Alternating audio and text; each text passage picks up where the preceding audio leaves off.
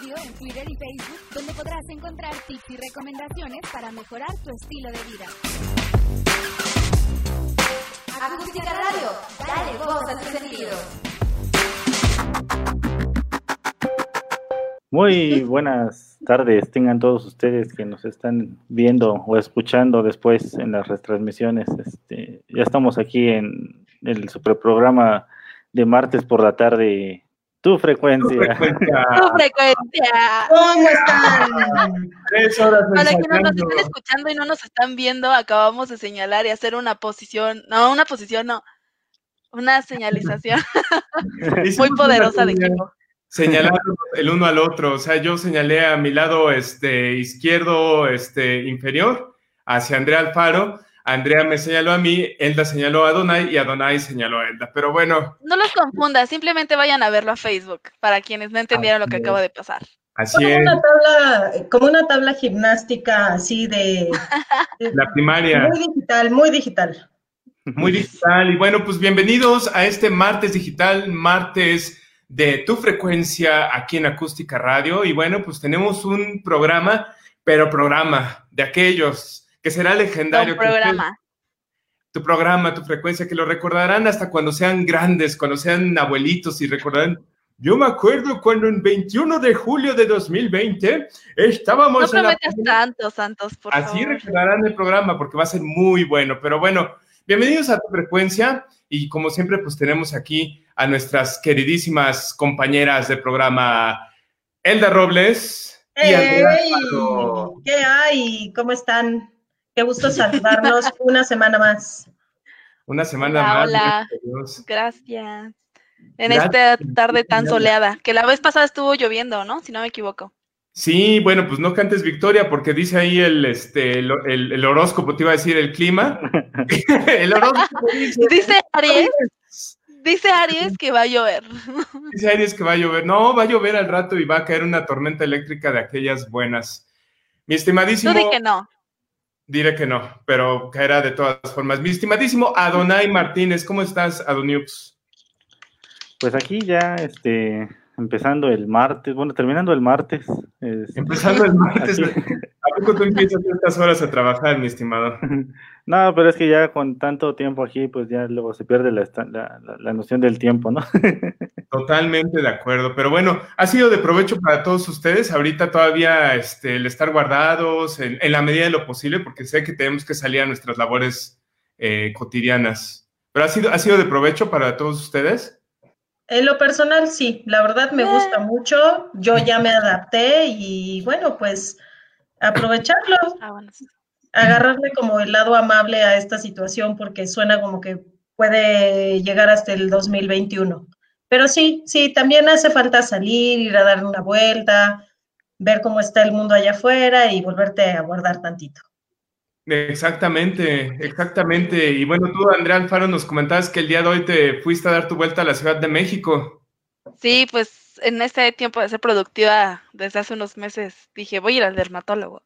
Y ahora estoy yendo al dermatólogo en hospitales, en COVID. Ah, no, no es cierto, pero la verdad sí me está gustando mucho la cuarentena también, en sentido como comenta Elda, que uno se termina acostumbrado a estar en casa y es más tiempo para estar con la familia, me gusta pero va a ser difícil ya a la hora de tener que regresar y todos vamos a estar como de ¡Ah! ¡Gente!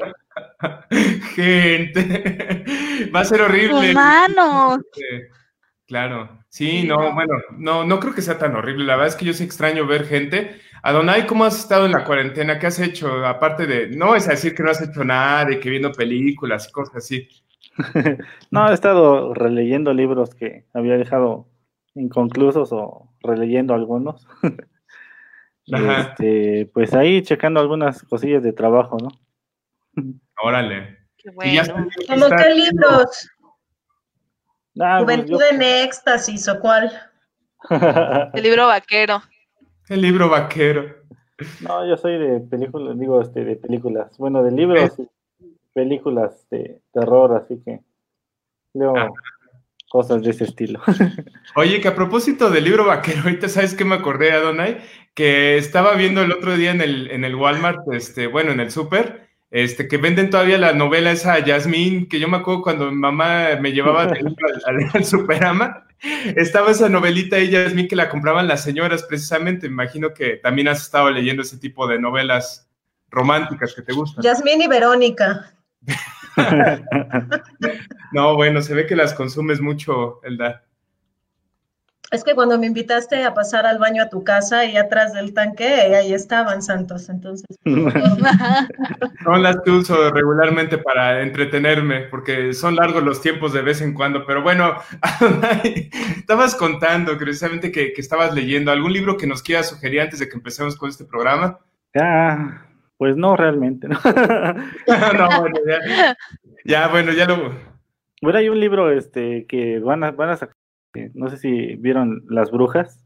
Uy. Creo que sí. Pues ya ves que, está, que alguna vez la recomendamos, la, versión viejita donde sale Angélica Houston. Pues ya ves que van a sacar una, nueva versión, ¿no? Este, pues aprovechen para leerse el libro. Este, pues no tiene mucho que ver con la película porque tiene varias cosas diferentes. Órale, las brujas. Pues bueno, una recomendación ahí para empezar a leer cosas nuevas. Y bueno, pues vámonos, vámonos ya a materia, vamos a empezar con el programa y vamos a darle un giro totalmente a la historia. El día de hoy cambiaremos un poquito el orden de nuestras secciones. Y bueno, esperemos que les guste. Ya lo saben que nos pueden decir sus comentarios, decir, no sabes qué, no me gusta esto, me gustaría ver lo otro, este, quiten al conductor, este, etcétera, etcétera, ¿no? Este, lo pueden hacer llegar a través de las redes sociales que antes de empezar, pues vamos a compartir, ¿no? Para quien empieza y las quiere oír, no se tengan que esperar hasta el final del programa a escuchar las redes sociales. Adonai, Martínez, ¿cuáles son las redes sociales de la estación? Ah, bueno, nos pueden contactar y, hacer llegar sus dudas y comentarios en Twitter como arroba, acústica-radio. También tenemos nuestro perfil en Instagram, en igual, arroba acústica-radio, y nuestro canal aquí de, de Facebook es Acústica Radio. Y pues las retransmisiones de los videos los pueden ver también en YouTube, en nuestro canal de Acústica Radio. Así es, y a través de las plataformas de Spotify y de Apple Music para escuchar el podcast que se transmite ya en destiempo, se transmite ya cuando está grabado. Y también si un día tienen ganas de escuchar este, toda la programación de Acústica Radio completa, bueno, pues métanse a acústicaradio.com.mx o escúchenlo a través de TuneIn. Siempre hay un buen programa. Siempre yo me he metido a las 3 de la mañana y sale nuestro programa a esa hora. No sé por qué lo pones hasta esa hora, pero sale a esa, hora, mi estimado. bueno, vamos a empezar con la sección del mismísimo Adonai Martínez, que el día de hoy estará acompañado por la mismísima Andrea Alfaro. Vámonos a esa sección y regresamos en unos instantes, Elda y yo. Vámonos. Hola, bienvenida, Donaya, a tu sección. hola, hola. Bueno, vamos a empezar con la super recomendación de esta, de esta semana. Sí, de esta semana. ¿Qué nos tienes? ¿Qué nos tienes para hoy? Pues a ver, vamos a ver. ¿Hoy te, gustan las películas de terror? Sí, mucho, pero sí lloro. Bueno, me quedo así como tapándome viendo de no veo, no veo, pero sí me gustan un buen, muchísimo. Ah, bueno, pues hoy vamos a hablar de una película de terror que es de 1982 la Cosa, The Thing. No sé si la has llegado a ver. Es que estoy 100%, no, como 80% segura de que sí la he visto, pero no me acuerdo de la historia. Tal vez en cuanto lo empieces a contar te voy a decir, ah, sí, pasa ya esto y esto, pero en este momento no me acuerdo. pues tiene unas escenas muy, muy grotescas, por, por no llamarlas de otra manera, porque no hay de otra manera más que llamarlas como grotescas. Este, es una película de John Carpenter, que es un director este, pues, de varias películas de terror y no de terror, ¿no? Bueno, es una historia de como un como extraterrestre, se ve que viene un platillo volador y se estrella en la Tierra, ¿no? No dicen cuándo fue, pero este cae en, la Antártida, ¿no? Y hay un este equipo de estadounidenses que tiene su base, pues este ahí hace como sus investigaciones, ¿no? La cosa es que empieza la película con un helicóptero correteando a un perro, ¿no? A un perro. Para, todos los amantes de los animales, pues hay unas escenas ahí que son un poquito fuertes. sí, incluso a mí como que no me agradaron mucho, pero bueno, ¿qué se le va a hacer, no? bueno. bueno, va en, en este helicóptero y le va disparando al perro tú dices, no, pues, ¿por qué le disparan al perro, no? ¿Por qué le están disparando al perro? ya después explicarán esos detalles, ¿no? Este, la cosa es que resulta que es un helicóptero noruego que está este, cerca de la base de los estadounidenses, ¿no? Se supone que los dos comparten ahí su, como su, su territorio, ¿no? Eh, la cosa es que el perro resultó ser de los como perros que utilizan para los, los trineos. Ay. Era de los estadounidenses. Pero todo, ah. todo está bien, bien extraño, ¿no? Porque los noruegos se bajan del helicóptero y pues bien agresivos empiezan a dispararle a los, a los este, estadounidenses. Eh, bueno, perdón, es que aquí llegan los comentarios de ponen en Facebook. Saludos, bandera de acústica. Sí, Rod, buen Rod. Saludos, Rodriguini. ¿No, cómo era? Rodriguirri, ¿no? Le dicen. Bueno, continúa. Seguíamos en los perros. La cosa es que eh, uno de los. La cosa es que uno de los eh, estadounidenses les dispara, ¿no? Bueno, uno muy accidentalmente, ¿no? De los noruegos. Por no prestar atención, se explota él mismo, ¿no? ok. Pero pues al otro noruego. ¿eso es solo el inicio? Sí, es solo el inicio. Y estoy contando porque pues van. Ahí es donde empieza toda la trama, ¿no? Ok. Este. Bueno, la cosa es que uno, uno de los. Bueno, se podría decir que el jefe de los estadounidenses le dispara al otro noruego y pues ahí se lo echa, ¿no? A todo esto, ¿por qué los noruegos este, atacaron a los, este, a los estadounidenses por un perro, no? Es por lo de la Antártida, ¿no? Algo así. Ah, ok. Eh, bueno, en este centro de investigación empiezan a pasar cosas bien extrañas. Este, resulta que resulta que pues el perro ya no era un perro, ¿no? Era como que un, un no, era un parásito extraterrestre porque es un, es, un extraterrestre que, que copia a sus, a sus este, víctimas. Ok. Ah, entonces se comió perro. Sí, desafortunadamente por el pobre perrito pues se muere. Pero pues no es la escena más fuerte de perros, después viene ah. otra más, más intensa. Para esto, uno de las de los de los trabajos de maquillaje y, mecánicos que, impresionaron en esta película, de hecho, inspiraron a, futuras este, producciones. Por ejemplo, Stranger Things. Sí de ahí este, sacaron ciertas este, referencias, ¿no? Para hacer esos monstruos.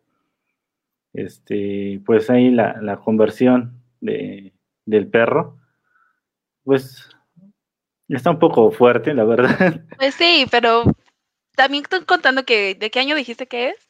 Es de 1982. O sea, tampoco creo que sean unos efectos que digas, wow, están perrones, ¿no? Pero yo pues creo que en su momento sí fue Este, pero no, te creas, está, está muy bien hecho el trabajo de efectos. Eh, está a cargo de Rob Botin, los efectos especiales. Dirán, ¿quién es este señor? ¿Quién es este señor? Bueno, pues si vieron Robocop, las versiones viejitas, sí. no son para niños, porque los efectos de, sangre están bastante fuertes. También trabajó en, en El Vengador del Futuro. Ajá. Ok, entonces es como del mismo tipo de efectos. Sí. Y en una película que ya habíamos recomendado hace mucho tiempo aquí en, este, en la estación, Leyenda, de 1985. No sé. Bueno, por si no la has visto, te la recomiendo también. Ok, anotada. Pero bueno, aquí este, este guate se, se explayó con sus efectos. Este, yo, John Carpenter literalmente le, le dijo, antes de empezar la película, quiero, tengo la idea de hacer la cosa y pues tú eres el encargado de, llevarla, ¿no? De darle vida. Ya había trabajado con él anteriormente, así que ya se conocían. Ok, entonces sí tenía como cierta confianza en su trabajo y en que iba a ser algo bien. Algo bien hecho. bueno, esta, esta película pues tiene ahí sus, sus, problemas también psicológicos. No hablo de, de, la vida real, sino en cuestiones de la historia porque como el extraterrestre tiende a, hacer su, magia en copiar a sus víctimas, pues personajes o, o integrantes del equipo de investigación de ahí, de, del equipo estadounidense, pues sufren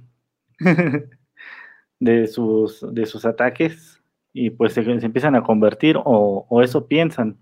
Porque imagínate, si estás enfrentándote a un parásito que copia a su víctima y no sabes ni quién es. Pues es la clásica que ves en muchas películas de que tienes que creer en mí, yo soy tal. ¿Cómo sé que eres tal? Pero como un perro le dices a un perro o algo que, que comió o que mató. Como de, wow, wow, algo así. no, el problema es que después empieza como a mutarse ya en, en, los, en los científicos y en los trabajadores de ahí, ¿no? Y este, pues ya no saben ni quién es y entra el, problema de la paranoia, ¿no? Que ya no saben si es tu compañero o, no es. ¿Y los que están trabajando ahí son militares o simplemente mortales? O... no, pues eran investigadores, unos eran doctores, unos eran este, científicos, otro era un piloto, que por cierto el piloto es Kurt, Russell, no sé si, si lo recuerdes. ¿En qué sale? Pues es el piloto, el, como, podría decir que un, el protagonista, ¿no? Sale con barbita y cabello largo ahí. como Jesucristo. Algo así. este, bueno, la cosa es que, pues, esta película, de hecho, es un remake de una película que se llama La Cosa de Otro Mundo de 1951, que de hecho también empezó como que ahí con sus efectos, aún este, en ese entonces, pues tenía algunos detallitos ahí, ¿no? Bien hechos.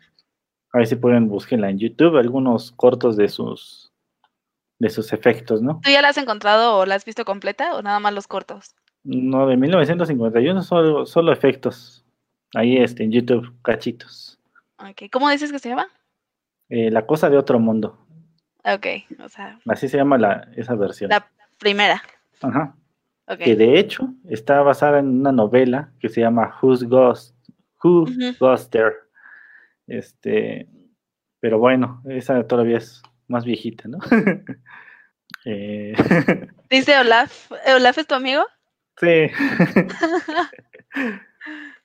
no, voy a compartir eso, Olaf. Vela en Netflix, es más, ahí puedes ver este la de 1982. Cosa? Sí. Ok, entonces hoy tenemos todos que ver en la tarde. Olaf, no le hagas caso tanto.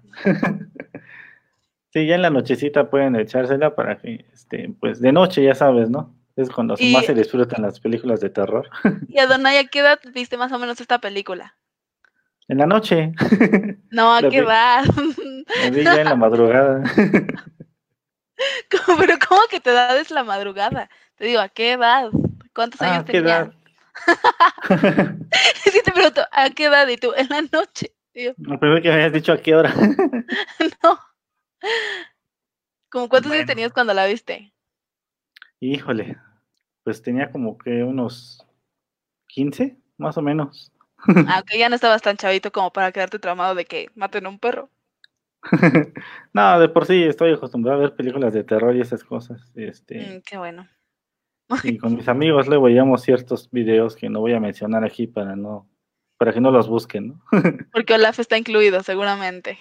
No, fíjate que no era Daniel nada más. Ah, ok, el que hoy no, vi, hoy no está, pero... En lo que no se reportó hoy. Veías videos como lo que comentábamos hace rato de la niña perro. Ándale, algo así. Sí, claro. bueno, aquí hay algunas, algún dato curioso, este, la película se firmó, no se firmó allá, en la Antártida, se firmó este, en British Columbia, que es este, Canadá. Eh, y en estudio, ¿no? Ahí este, recrearon todo un este, centro de investigación que lo construyeron ahí ellos. Y ya este, para la época de nieve, esperaban, se esperaron hasta que fuera la época de nieve, donde estaba pues el clima bien frío y ni modo, se tuvieron que rifar así los actores, y pues ya se fueron ahí a Canadá. ¿Sabes cuántos años se tardaron en grabarla? No, fue mucho, fueron algunos. fueron algunos meses, de hecho, no fue ah, tanto. Bueno, sí, tomando en este cuenta que es Canadá, no es como que haya mucho verano. sí, no, lo, más difícil, lo más tardado realmente fueron este los los efectos especiales, ¿no? Sí, claro. todos los animatronics y todo eso. Este, Y por ahí no les voy a contar el final, pero pues el editor estaba esperando que se pudiera filmar un final este, alterno. Eh, y de hecho lo grabaron, no sé si ya lo habrán sacado en la versión remasterizada. Pero bueno, este, se esperaba que tuviera otro final. El final que salió en el 86, ¿cuánto dijiste? Del 82. 82, ok. ¿El final es el que no le gustó al director y quiso otro? No, dijeron, es que ya sabes, ¿no? Por si acaso, mejor filmamos dos, ¿no? A uno feliz y uno no tan feliz. Ajá. Ok. Ya, este, pues los que ya la vieron, pues van a saber cómo, cómo está el ¿Cómo termina? Y, los que no, pues esperen a ver si, si nos dan el, el final extra que se les ocurrió grabar. Oye, y o sea, ahorita, bueno, para este capítulo de tu frecuencia, ¿consideraste la película de la cosa nada más porque la volviste a ver hace poco o porque te dio la chispa de que dijiste, ay, la cosa? no, de hecho la, volví a ver este, en la madrugada. Dije, ah, ah porque estaba pensando exactamente ¿qué, qué, recomendaré. Y pues me acordé también de una recomendación que habías dado de Ennio Morricone. Pues la, la banda sonora es de él de la cosa? Sí. ¿A poco? ¡Wow! No me lo imagino como en, o sea, con lo poco, poco, mucho que he escuchado de Nemo Morricone, o sea, no me imagino él musicalizando lo que me cuentas, pero tendría que verla, la verdad sí me, es que estoy segura que sí la he visto, pero tal vez no me, pues es que mi papá me ponía a ver películas muy bizarras, entonces, no, ya no sé la verdad que he visto y que no. No, pues sí, pero de hecho la sacaban antes en la tele, pero bien tarde porque está bastante fuerte las escenas de, de este el extraterrestre. Digo, no solo del perro, sino también este las de los de los humanos que cuando ya están este infectados, por así decirlo, están bastante fuertes. Oye, y una pregunta ahorita que estaba ya escarbando en mi cerebro para encontrar la película. No sé si te recuerdas una película, no, no recuerdo su nombre, es algo que hice conmigo, que es de un alien que se embaraza y que se llama Tommy y que están como en una cueva, están como en una cueva y hay un humano y un extraterrestre y le ayuda a parir el hijo a Tommy. Oye, pero si es, si es película, película o es de esas así que solamente sale. No, no, no, es película. Me acuerdo que la compramos en Mix Up, me acuerdo perfecto. Y es algo conmigo. Y o sea, sé que salió un buen actor, pero yo ahorita que estaba pensando dije, no es esa, pero no, no sé si se acuerdan. Seguramente sí la vieron.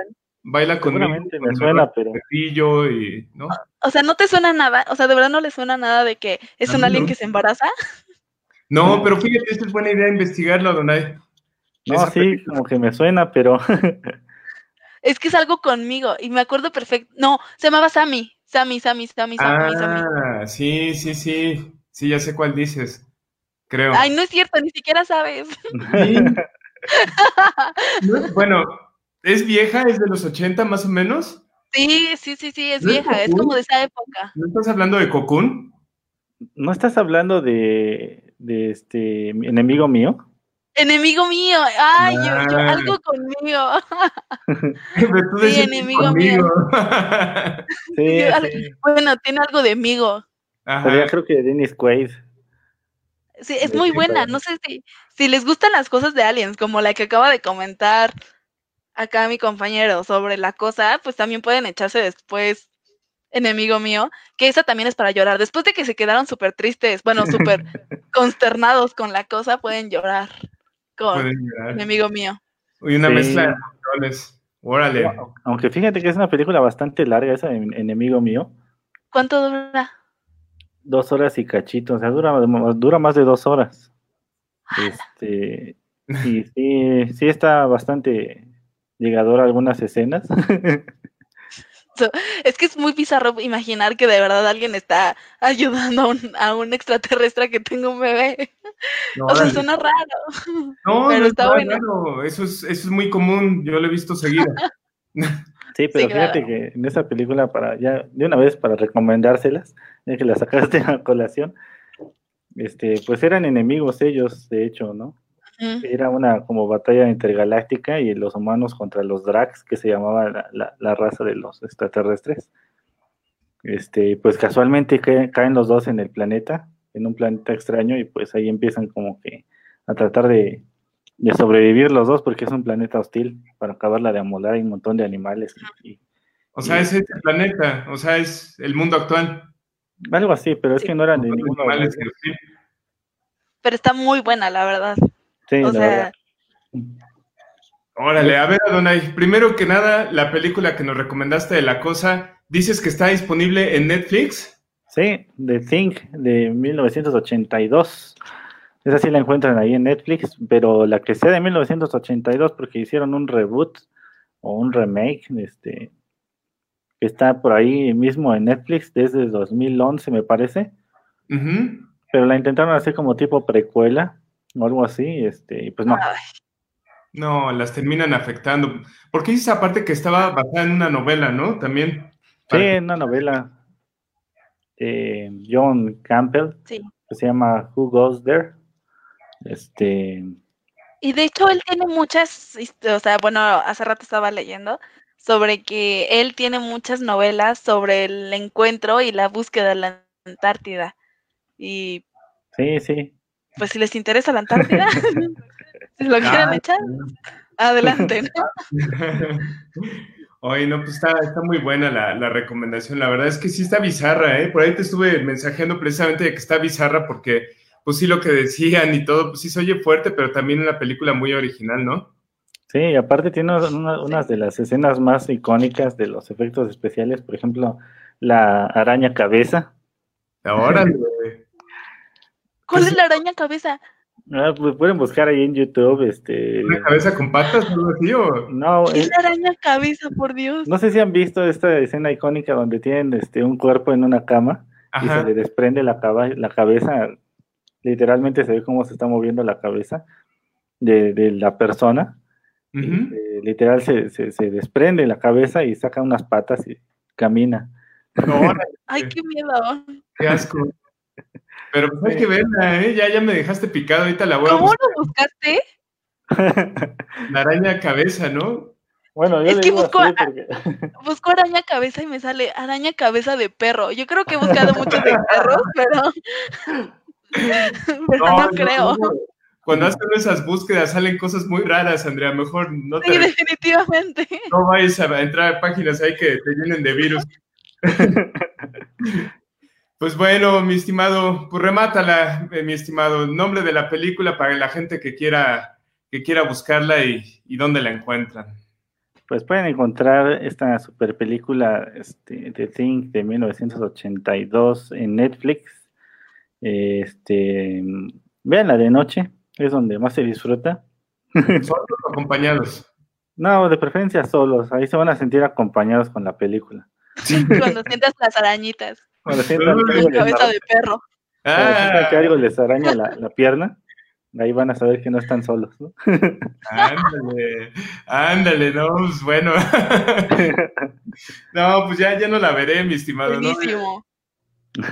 No, no oye, pues está bien, mi estimado. Muy buena recomendación. Este, y bueno, pues ya, ya la estaremos buscando en Netflix y en plataformas de descarga digital.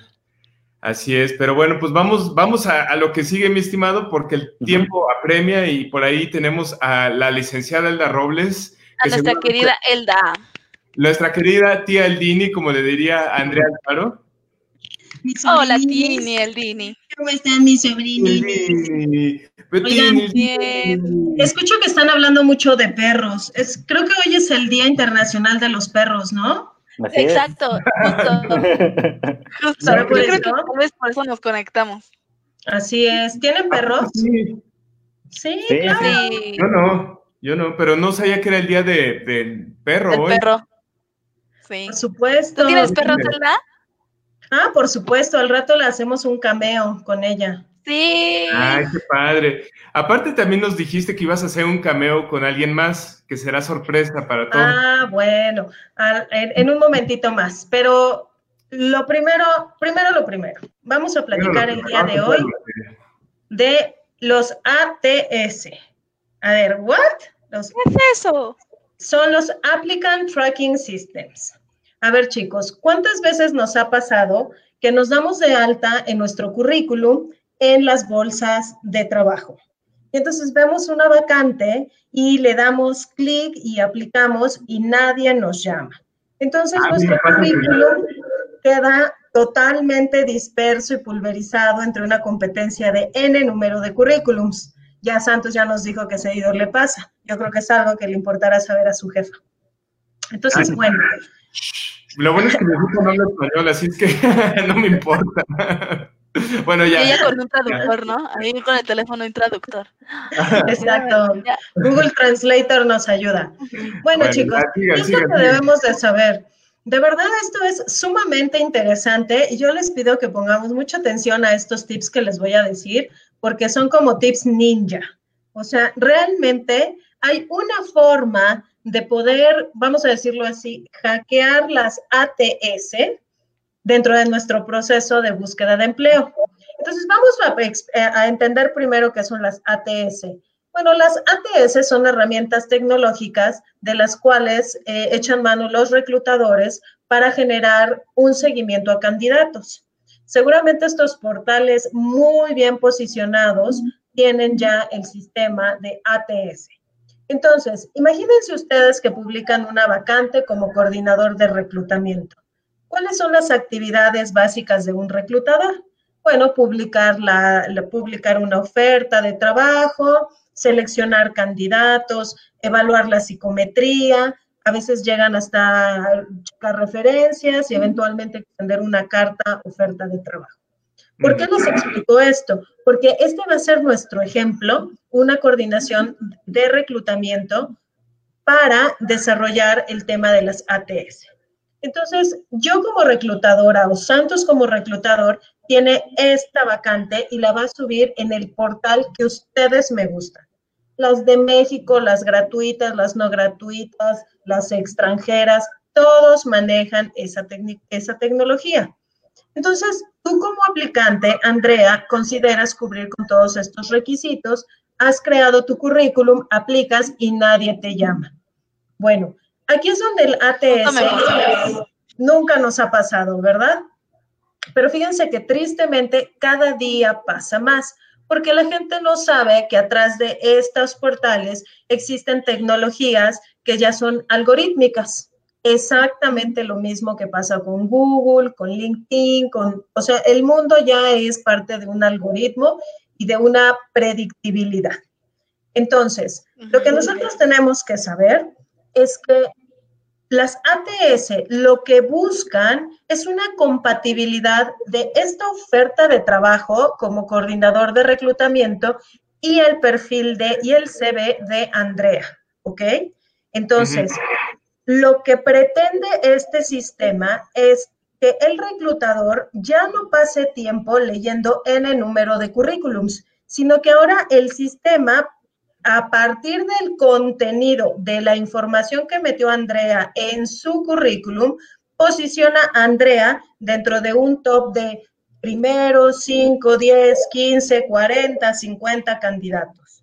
Y lo que va a hacer el reclutador para hacer más eficiente su proceso, pues va a tomar una muestra de eventualmente los más compatibles. Aunque ojos chicos, no necesariamente son los más talentosos, pero sí fueron aquellos supieron cómo manejar y cómo librar las ATS. A ver, a ver, yo te quiero hacer una pregunta. Primero que nada, eh, cuando se oye mi voz en tu, en tu bocina, se oye como un ladrido de perro. Entonces, era muy, muy afín al Día Nacional del Perro. Este, me oigo como perro, está padre que se traduzca así. Pero bueno, realmente quería hacer una pregunta seria sobre esto. ¿Cómo yo ¿Cómo yo, mortal, que hago mi currículum, que, lo hice en Word y, le puse lo, así todo mi corazón, todo mi, mi, experiencia, lo que yo creo que va a ser lo que va a traer tu atención como reclutadora? ¿Cómo yo realmente hago esa diferencia? O sea, porque a lo mejor Andrea hizo un currículum que no es tan grande, pero tiene lo que tú necesitas para ponerla en el top 10, pero yo estoy compitiendo con Andrea, entonces yo quiero saber qué, qué, qué tendría que ponerla ahí, cómo me diferencio. Y digo, a lo mejor me estoy adelantando, pero para que pues es el mismo algoritmo, ¿no?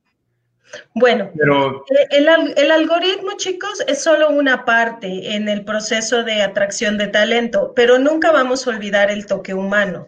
La respuesta, Santos, a tu pregunta es que nosotros como candidatos, en este caso Andrea, tiene que leer a conciencia eh, la vacante.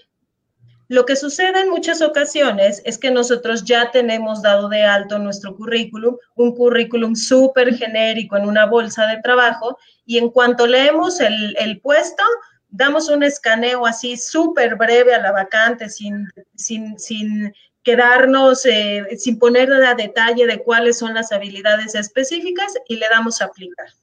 Entonces, aquí viene el primero de los trucos, Santos. Lo primero que tenemos que hacer es escanear y entender muy bien cuáles son las palabras clave de la oferta de trabajo. Y les voy a decir qué es la oferta clave, porque es el tip, es la llave que abre la puerta a los ATS. Las palabras clave pueden ser cualquier habilidad técnica, cualquier certificación, cualquier palabra crítica para la posición, para la oferta de empleo. Entonces puede ser que manejes Photoshop, marketing online, que seas emprendedor, que, que, tengas regulaciones, todas estas palabras que se vuelven críticas y orgánicas, así fundamentales para la posición, se conocen como palabras clave o su anglicismo keywords, ¿no? Keywords, perdón. Entonces, ¿qué sucede? Andrea, lo que tendrías que hacer es al desarrollar tu currículum, tienes que entender muy bien las keywords o palabras clave de la oferta de empleo y entonces ponerlas en tu currículum. Entonces, si tú eres... O sea, textualmente. Textualmente y sazonar tu currículum con esas palabras porque lo que hace el algoritmo de los ATS es mirar la frecuencia de las palabras.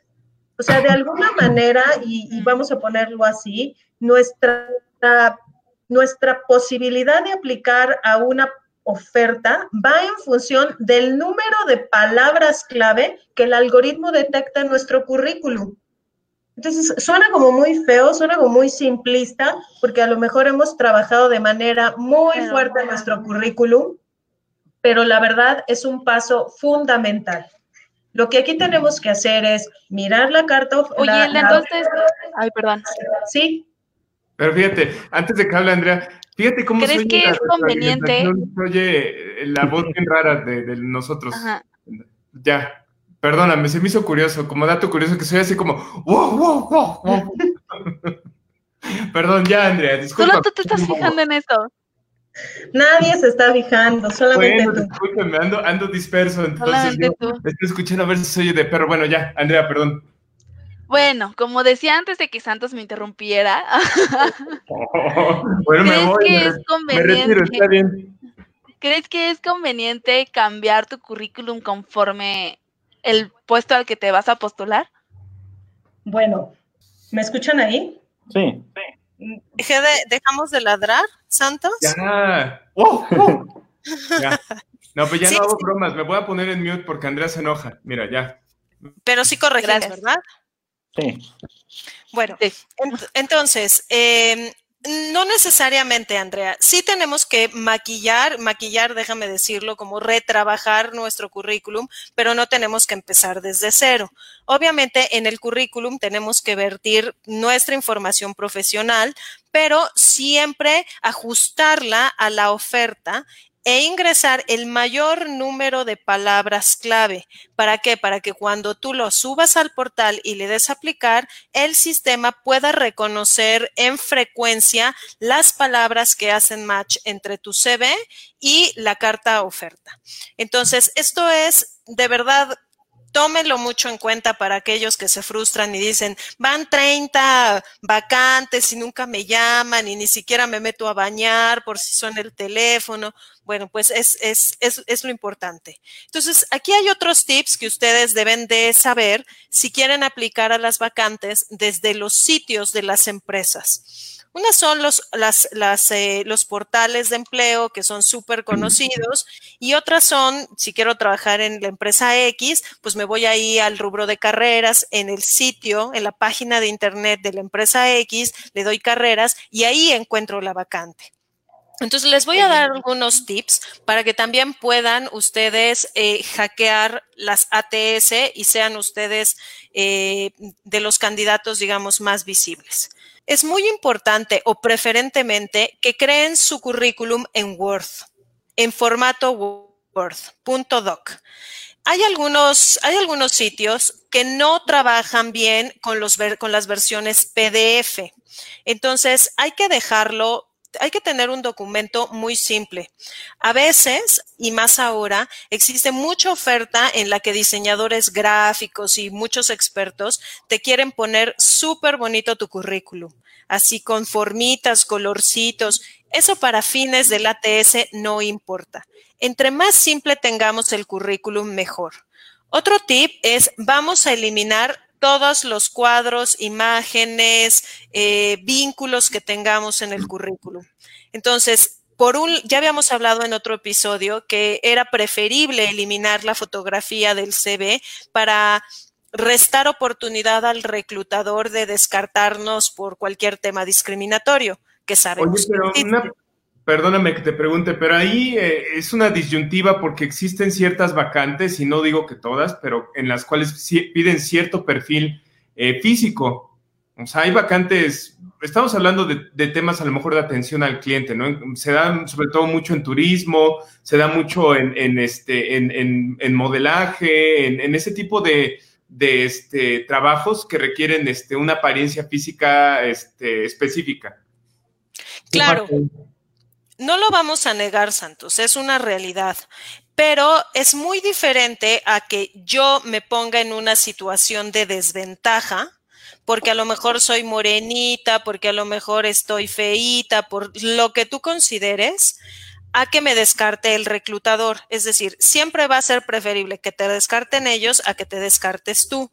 Y una forma de ponerte un poco en charola de, plata para que eso suceda es que subas tu foto. O sea, eh, tratar, pero bueno, no nada más por eso, sino porque hay que regresar al tema de las ATS, que es lo que estamos conversando hoy.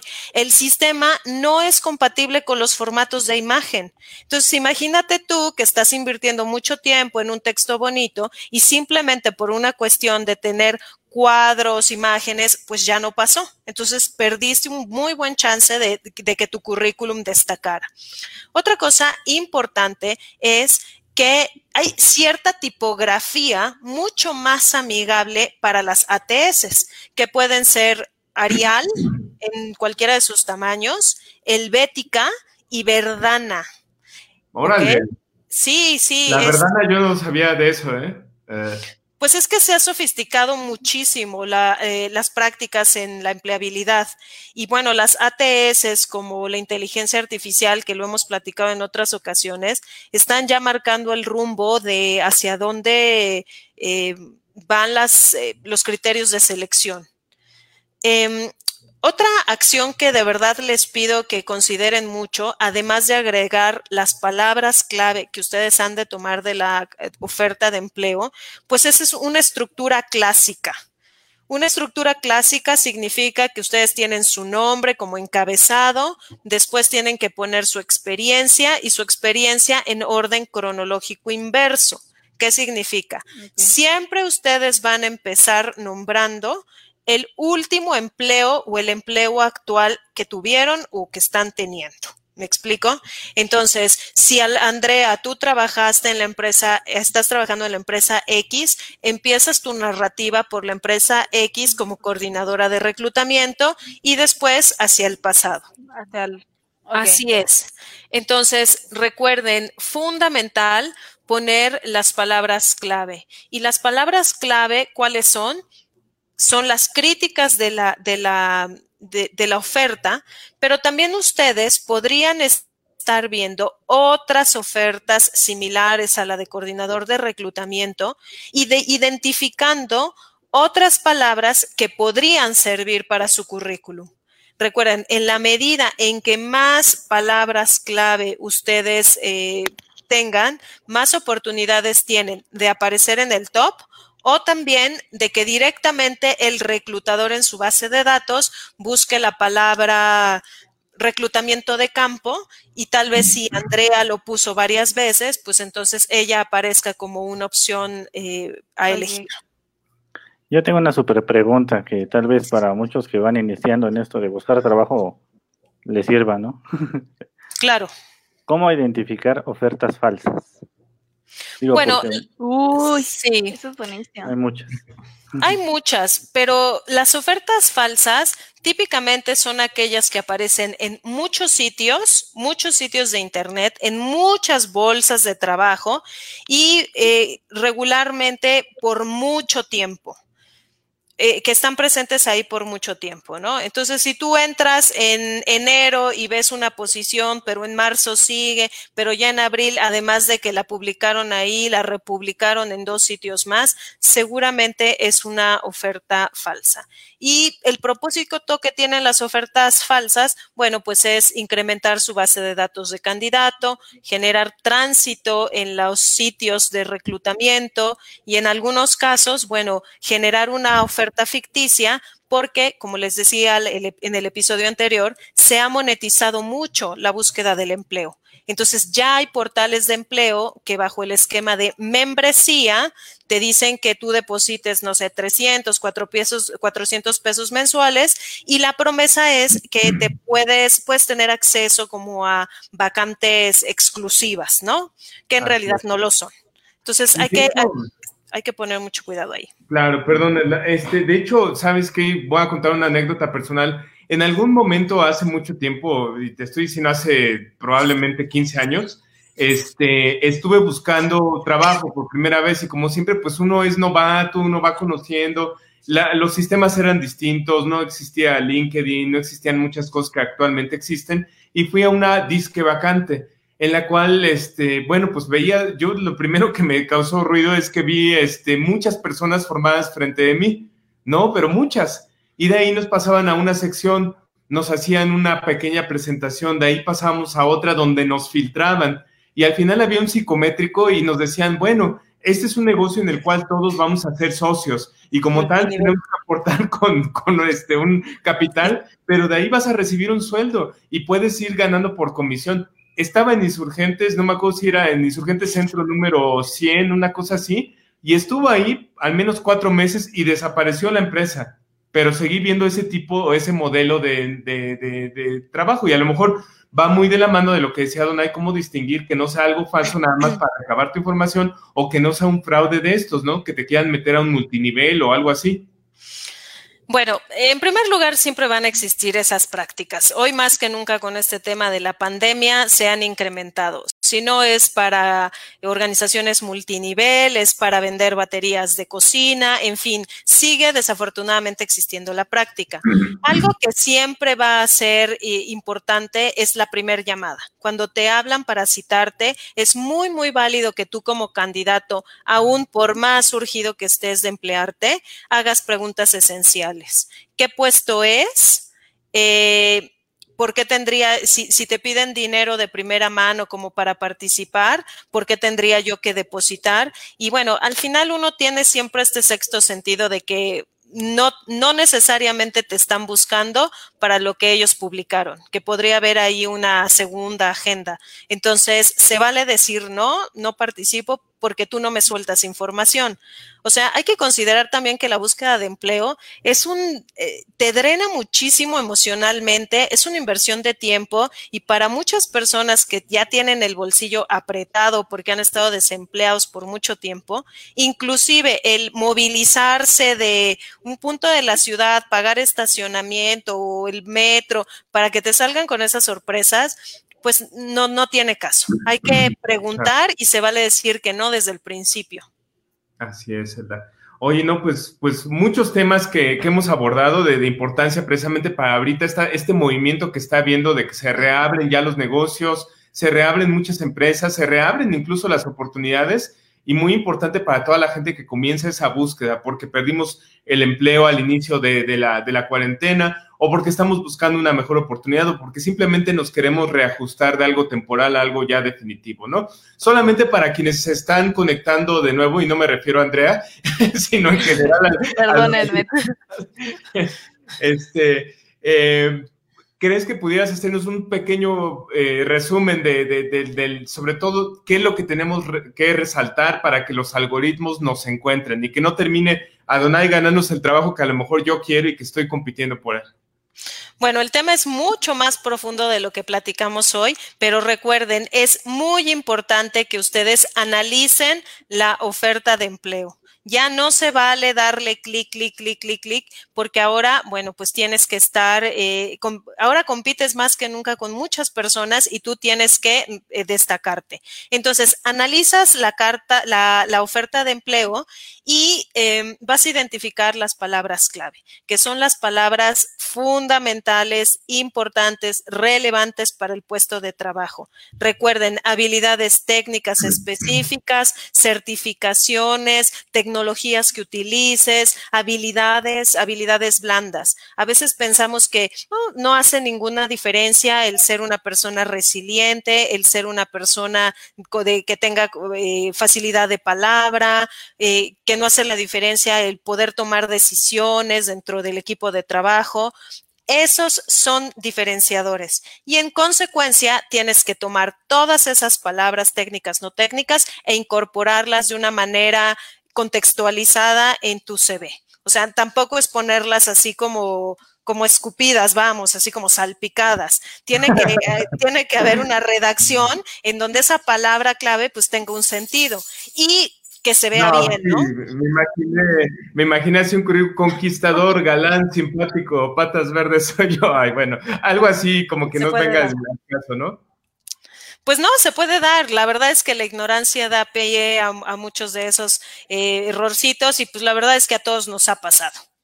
Así es, así es, el de Robles. Oye, pues qué interesante tema. Este, como siempre, información muy valiosa para toda la gente que nos escucha y para nosotros también porque es temporada de ahora rehacer nuestro camino, de continuar ese camino profesional que has estado soñando.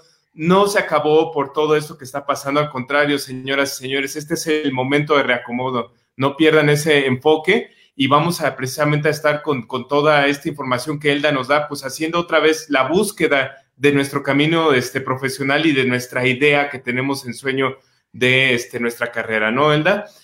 Este, Oye, Elda, y nos prometiste que iba a hacer un cameo a alguien y que nos iba a visitar a alguien al programa.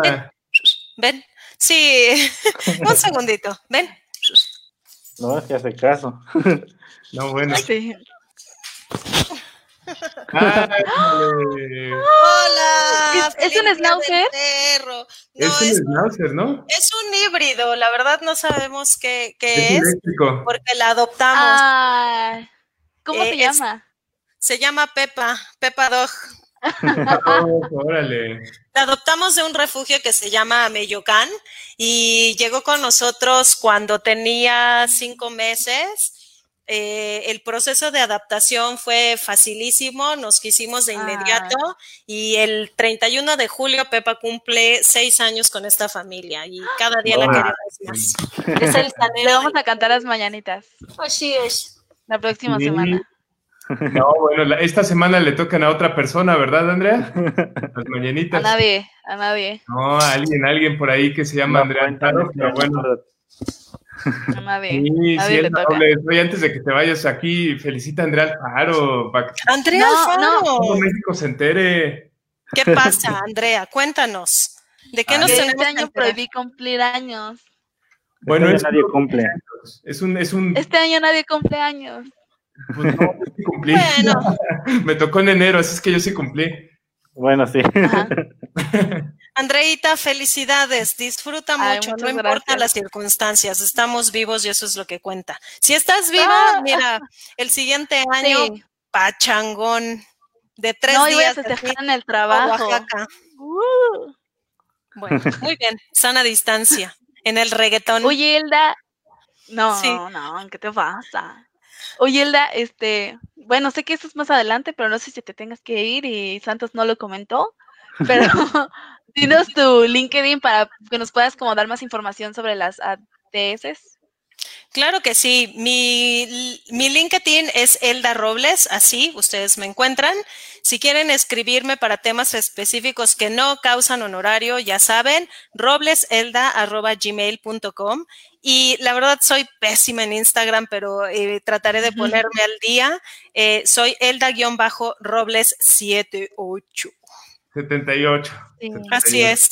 Oye, Elda, entonces pregunta retórica y, no es que no lo hubiera dicho Andrea, sino que no nos lo ha confirmado la señorita Elda Robles. ¿Usted se quedará al final del programa o, ya, ay no, yo ya me voy porque, o sea, yo no me... Lamentablemente tengo una alfombra roja de la recámara, la sala que atender. Desafortunadamente tengo un compromiso. La tienes que limpiar, la alfombra roja, me imagino. Sí, exactamente. Ay, Elda Robles. Bueno, pues qué bueno que te preguntó Andrea tu... No, y estuvo increíble tu, tu sección ahorita porque sí son algo que ignoramos, ¿no? Mandamos el currículum a lo güey, como tú dices, de que nada, clic, clic, clic, clic, clic, clic, clic. Y buenísimo, la verdad. Muchas cosas son prueba y error y la verdad es que hay que, hay que motivarnos, hay que impulsarnos nosotros mismos. La búsqueda de empleo es un empleo en sí y bueno, pues eh, no hay que subestimarlo. También es muy importante activar nuestro networking, siempre lo diré. Y para cualquier duda, cualquier inquietud que tengan, pues aquí estoy. Me dará muchísimo gusto poder asistirlos en sus preguntas o en su búsqueda de empleo. Ay, muchas gracias, Elda. Elda, como siempre, un placer, como siempre un placer tenerte en este programa, mi estimada Elda, y bueno, pues este, Seguramente entre semana por ahí te estarán llegando comentarios. He estado viendo tu, tu, blog este, que compartes en LinkedIn y la verdad es que sí es muy recomendable. Temas este, muy, muy, me encanta la forma como los abordas y sé que la gente que te sigue también le, le está gustando bastante. Felicidades por eso, Alda. Este, ojalá que la gente que nos escuche, que esté interesado en estos temas, que no solamente son para búsqueda de empleo, sino también para construir tu imagen, para seguir evolucionando como profesionista. Y construir tu futuro. Y construir, tu futuro. Claro pues que sigan a, Elda Robles en LinkedIn, ¿no? Ahí, ahí está disponible y, seguramente pues Elda ahí estará para todos ustedes. Súper feliz de estar con ustedes. Andreita, sobrinini. Felicidades. Felicitaciones, Que la pasen bien. Me tengo que despedir, sobrinos. Cuídense. Nos vemos dentro de ocho días con otro tema. Escriban. Bye. Bye. Gracias. Y bueno, pues regresamos aquí a las siguientes secciones y como el tiempo no nos espera, pues ya son siete de la noche en punto este 21 de julio. Ah, sí, cierto. 21 de julio de 2020 y aunque Andrea no lo crea, el tiempo pasa como agua porque pues nos estamos divirtiendo de grande aquí y bueno, pues vámonos precisamente a la sección más cultural que, antes de empezar el programa, yo no les cuento, pero estuvimos a punto de quitar el título de cultural a la sección por ciertos comentarios que Andrea hizo. por cierta palabra. ¿Eh? Por cierta palabra. Bueno, compártela, a lo mejor es, es algo que a lo mejor no conocemos de la lengua antigua española, a lo mejor pues, es algo que... Amigos que nos estén escuchando, quienes nos vayan a escuchar, cuidado con la contagiación, porque cada vez es más cercana. No, bueno, no, bueno, disculpen a todos, este, perdón si se les lastimaron los oídos a quienes son. Espero mi premio Nobel, gracias. Bueno, pues muchas gracias, Andrea, por tus colaboraciones. Este, pues bueno, ya Adonai te estará contactando para otras oportunidades y él ayudando a buscar otro trabajo. Pero bueno, no, no Andrea Alfaro, cuéntanos, ¿qué nos trae esta semana la sección de eh, Cultura de Chismeando con Andrea Alfaro? Y mis papelitos. ¿Qué nos vas a contar esta semana, mi estimada Andrea Alfaro? Pues voy a hacer unas preguntas para iniciar, que tú vas a responder aquí directamente y quienes nos estén escuchando aún pueden comentar en los comentarios. a ver, cuéntame. La pregunta número uno y más sencilla de todas. Ajá. ¿Usan pantalones? ¿Para trabajar o para salir? Usan pantalones, o sea. claro, yo sí. Casi siempre. Casi siempre, exacto. ¿Sabes de dónde vienen los pantalones? ¿De la tienda? No, no, no es cierto. Este es... no, o sea, sí tiene que ver con pantalones. Ajá. Pero no sé tú qué tanto sepas qué tan. qué tanto. qué tantos radioescuchas femeninos tenemos. Mm, seguramente varios, seguramente varios. Pero creo que son más hombres, ¿no? No, también tenemos mujeres. Este. De hecho, invítalas a que colaboren con nosotros, quienes, las mujeres que nos escuchan. Bueno, chicas y chicos, todos los que nos estén escuchando en este momento, les vengo a hablar de un tema que a mí yo empecé a leerlo y dije, wow, porque es sobre todo para la gente que le gusta como el aspecto de la moda. Yo la verdad estoy súper lejana de eso, o sea, si ahorita la persona de la que voy a hablar me viera que perdí un arete, diría, ay, esta mujer. Pero bueno. A ver, ¿Quién es, ¿Quién es la que vamos a hablar hoy? De la famosísima y todos la hemos escuchado alguna vez, Coco Chanel. Oh, ulala. Ulala. Ulala. Y me van a decir que tiene esta mujer de cultural más que sus perfumes, ¿no? Pero no, al parecer no. Coco Chanel fue toda una, un antes y un después en la música y en la guerra. Digo, en la música no. En la música, en la guerra y en la moda. Órale. Sí. Me sacaste de onda. ¿Por qué tiene, qué tiene que ver con la música, con la guerra y con la moda? A ver, Porque ella fue cantante también. ¿Cómo crees? Sí. O sea, es un tema que yo dije, wow, ¿no? Ajá. Ok, ¿quién es Coco Chanel? Ella nació en París, tiene nombre de... No, en París no, nació en Francia, no les voy a decir, nació exactamente en... Bueno, si viene de París... Saumur, Francia. Órale, pero bueno, hacía lógica que dijeras que viene de París como todos los bebés que llegan en una cigüeña de París, ¿no? Sí, claro, exactamente. Ella nació en el 83, pero como buena mujer del, de esa industria, dijo que nació en el 93. Bueno, 93 de 1800, ¿ok? Ajá. Ok. Entonces ella, según nació en 1893, pero no, nació en 1883. Así se quita la gente los años. Así, yo cuando cumpla 30 voy a volver a cumplir 20 como el viernes.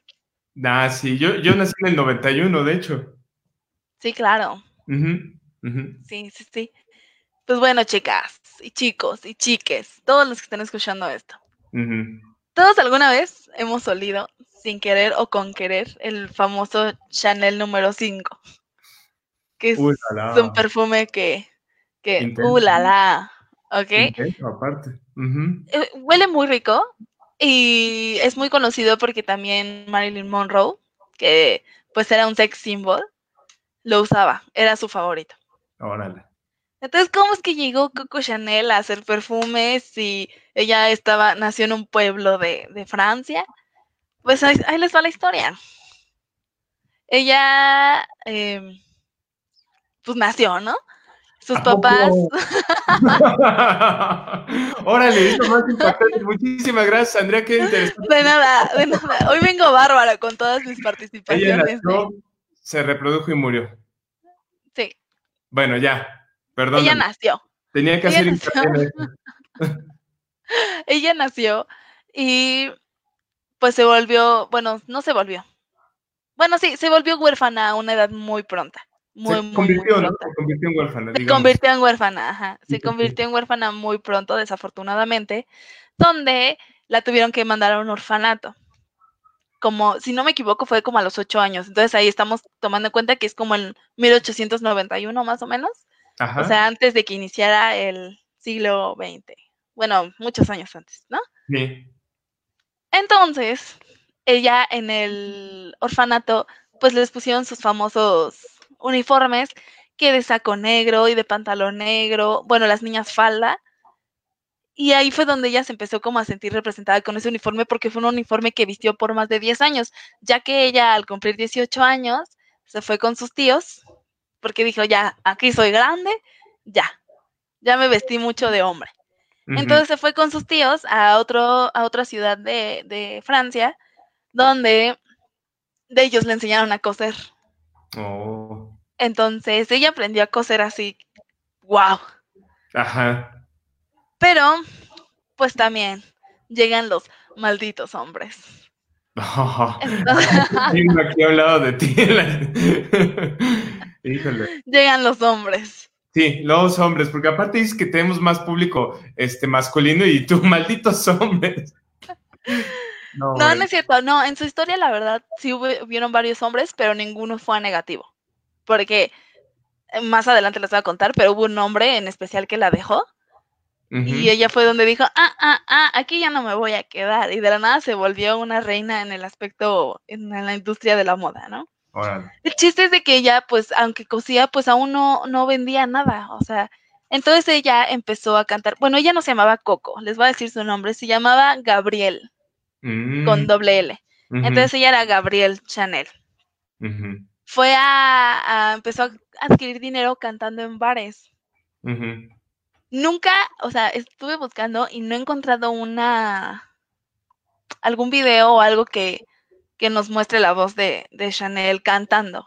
¿No hay grabaciones de ella? No la encontré. O sea, encontraba de ella hablando y cosas así. Pero tomando en cuenta que eso es en 1902 o algo así. Era difícil grabar, o sea, de hecho se grababan los tubos de cera en esa época, ni siquiera era todavía en disco.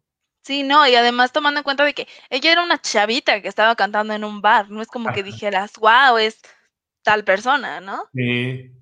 Entonces, pues el chiste es de que ella empezó a ganar dinero así, y ahí apareció el apodo de Coco. Todos sus fancitos le decían Coco, Coco, Coco, Coco, y dijo, por qué le decían Coco? O sea, ¿por qué no tiene nada que ver con Gabriel? No, pero, o sea, como, pues es como Nina. Nina no se llamaba Nina. Pero era de Nina, ¿no? Que le decía Nina. Pues sí, pero Coco, no sé, se lo decían sobre todo los soldados. Ah, órale. Quién sabe. Pero bueno. Órale. Y luego Coco Chanel, ya, ya apodada como tal, como Coco Chanel. Pues en uno de esos noches de bailar y cantar con los soldados, se juntó, bueno, tuvo un romancito ahí con alguno de los soldados. Tuvo su que ver. Ajá. Tuvo sus que veres.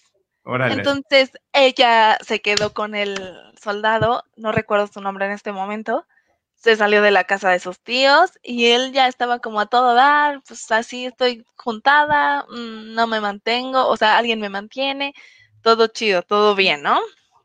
Ajá. Pero entonces, ajá, ya, tuvo, él, ella engañó a este político, digo, a este militar con Arthur Capel. Ajá. Arthur Edward Capel. Él, ok, era amigo de su expareja, pero al parecer fue siempre el amor de la vida de, de Coco. Ajá. El chiste es de que eh, ellos dos se terminaron juntando, se mudaron a París y ahí fue donde una relación, o sea, esa relación pues le ayudó a crecer y ella pudo poner su primera casa Chanel, que en ese entonces era como de, ¿quién es Chanel? ¿Por qué tendría que comprar algo en Chanel, no? Ajá. Y ahora, o sea, vemos el tamaño de una casa Chanel en ese entonces, que es al inicio del siglo XX, a las casas Chanel de ahorita, ¿no? Que ah, no, bueno. nunca, nunca he entrado a una, no les voy a decir, ay, conocedora, pero... Bueno, lo que pasa es que en México, como lo maneja Chanel, es a través de su... Yo, Chanel, ya le, bajé toda la... Chanel... Chanel. Chanel lo, maneja este, a través de distribuidores. Este, en otros países sí existe como tal. Bueno, hay una casa o un par de casas aquí en México, pero sí en otros países existe tal cual, así la mansión Chanel. Sí, y justo, de hecho, la primera casa Chanel se encuentra en Rue Cambron, Cambron, no ah, sé cómo se pronuncia. sería la, calle Cambron. Cambron, ¿no? Dije otra cosa. Es, programa familiar, Andrea. ¿eh? Bueno, como soy conocedora, sé que Ru o Ru significa calle. Entonces, se encuentra la primera casa Chanel en la calle Cambron. y ya que ella empezó como a generar un poquitito más de dinero, este muchacho, el capel, el capelo, le vamos a decir el maldito capelo, la abandonó, la abandonó para irse a casar con una vieja más rica y que ya empoderada. ¿Más, rica de dinero o más rica? Ay, ¿quién está hablando de eso, por Dios? Ah, bueno, pues es que tienes un maldito hombre aquí como nos dices. bueno, pues se casó con alguien de, de money, de cash cash. Entonces ella en, en triste y en depresión y así, fue donde ella en ese, en ese entonces todos sabemos y hemos visto fotos, videos, películas y todo, que era la moda de los corsets, de los cabellos largos. Tenías que tener el cabello largo, pero siempre peinado. Ajá. Y no, ella es, como, o sea, con la inspiración que tuvo en su orfanato hace 20 años, eh, hizo su famoso traje, que el traje es famosísimo en ella porque son los llamativos pantalones como de corte de hombre y un saco. Y dirán, ah, ¿y eso qué tiene que ver? Pues sí, sí tiene que ver mucho porque es la primera mujer, de las primeras mujeres como de la industria, que se atrevieron a cortarse el cabello, a usar pantalones y a vestirse de hombre. Y en ese entonces, de hecho, yo veía, o sea, me, me da un poco de risa a comparación de cómo está actualmente, que antes había como medicinas que decía, no sea flaca. O sea, eran medicinas para que antes las flacas estaban mal vistas, ¿no? No como ahora que, que eres chubby y ya, no, ¿tú has, tú has, visto las películas del cine de oro, de la época del cine de oro en México, ¿no? Todas son caderonas, las rumberas eran, eran unas chavas, pues sí, como ahora se les nombraría chovis o gordibuenas o como sea, ¿no? O sea, pero y eso era el estándar, ¿no? Y no era, flaca no era atractivo. No, era, estás desnutrida, te falta fuerza, este, está toda... Enferma y cosas enferma. así. Enferma, sí. Bueno, esto, voy a poner como una pausa a este tema eh, leyendo, bueno, escuchando lo que dices, dicen por ahí que con las meninas de Vázquez, ¿han, visto de Velázquez? ¿Han visto? ¿Han visto la obra de Velázquez? Sí, claro, las meninas. En ese entonces están, Ajá. están, están chovis también, todas. Pues están fuertes, están fuertes. Comían bien las chicas. En ese entonces, ah, pero adivina qué comían. ¿Qué comían? No, no sé qué Adivina qué comían. Eh, grasa comían barro. Ay, ¿cómo crees? Porque encontraron una, una cazuelita de barro que vendían que te hacía ver más pálida. Y entonces en ese entonces ser pálida era, o sea, ellos lo tomaban con la ideología de que ser pálida significa que estabas más cerca a Dios. Y estar más cerca a Dios era estar iluminado.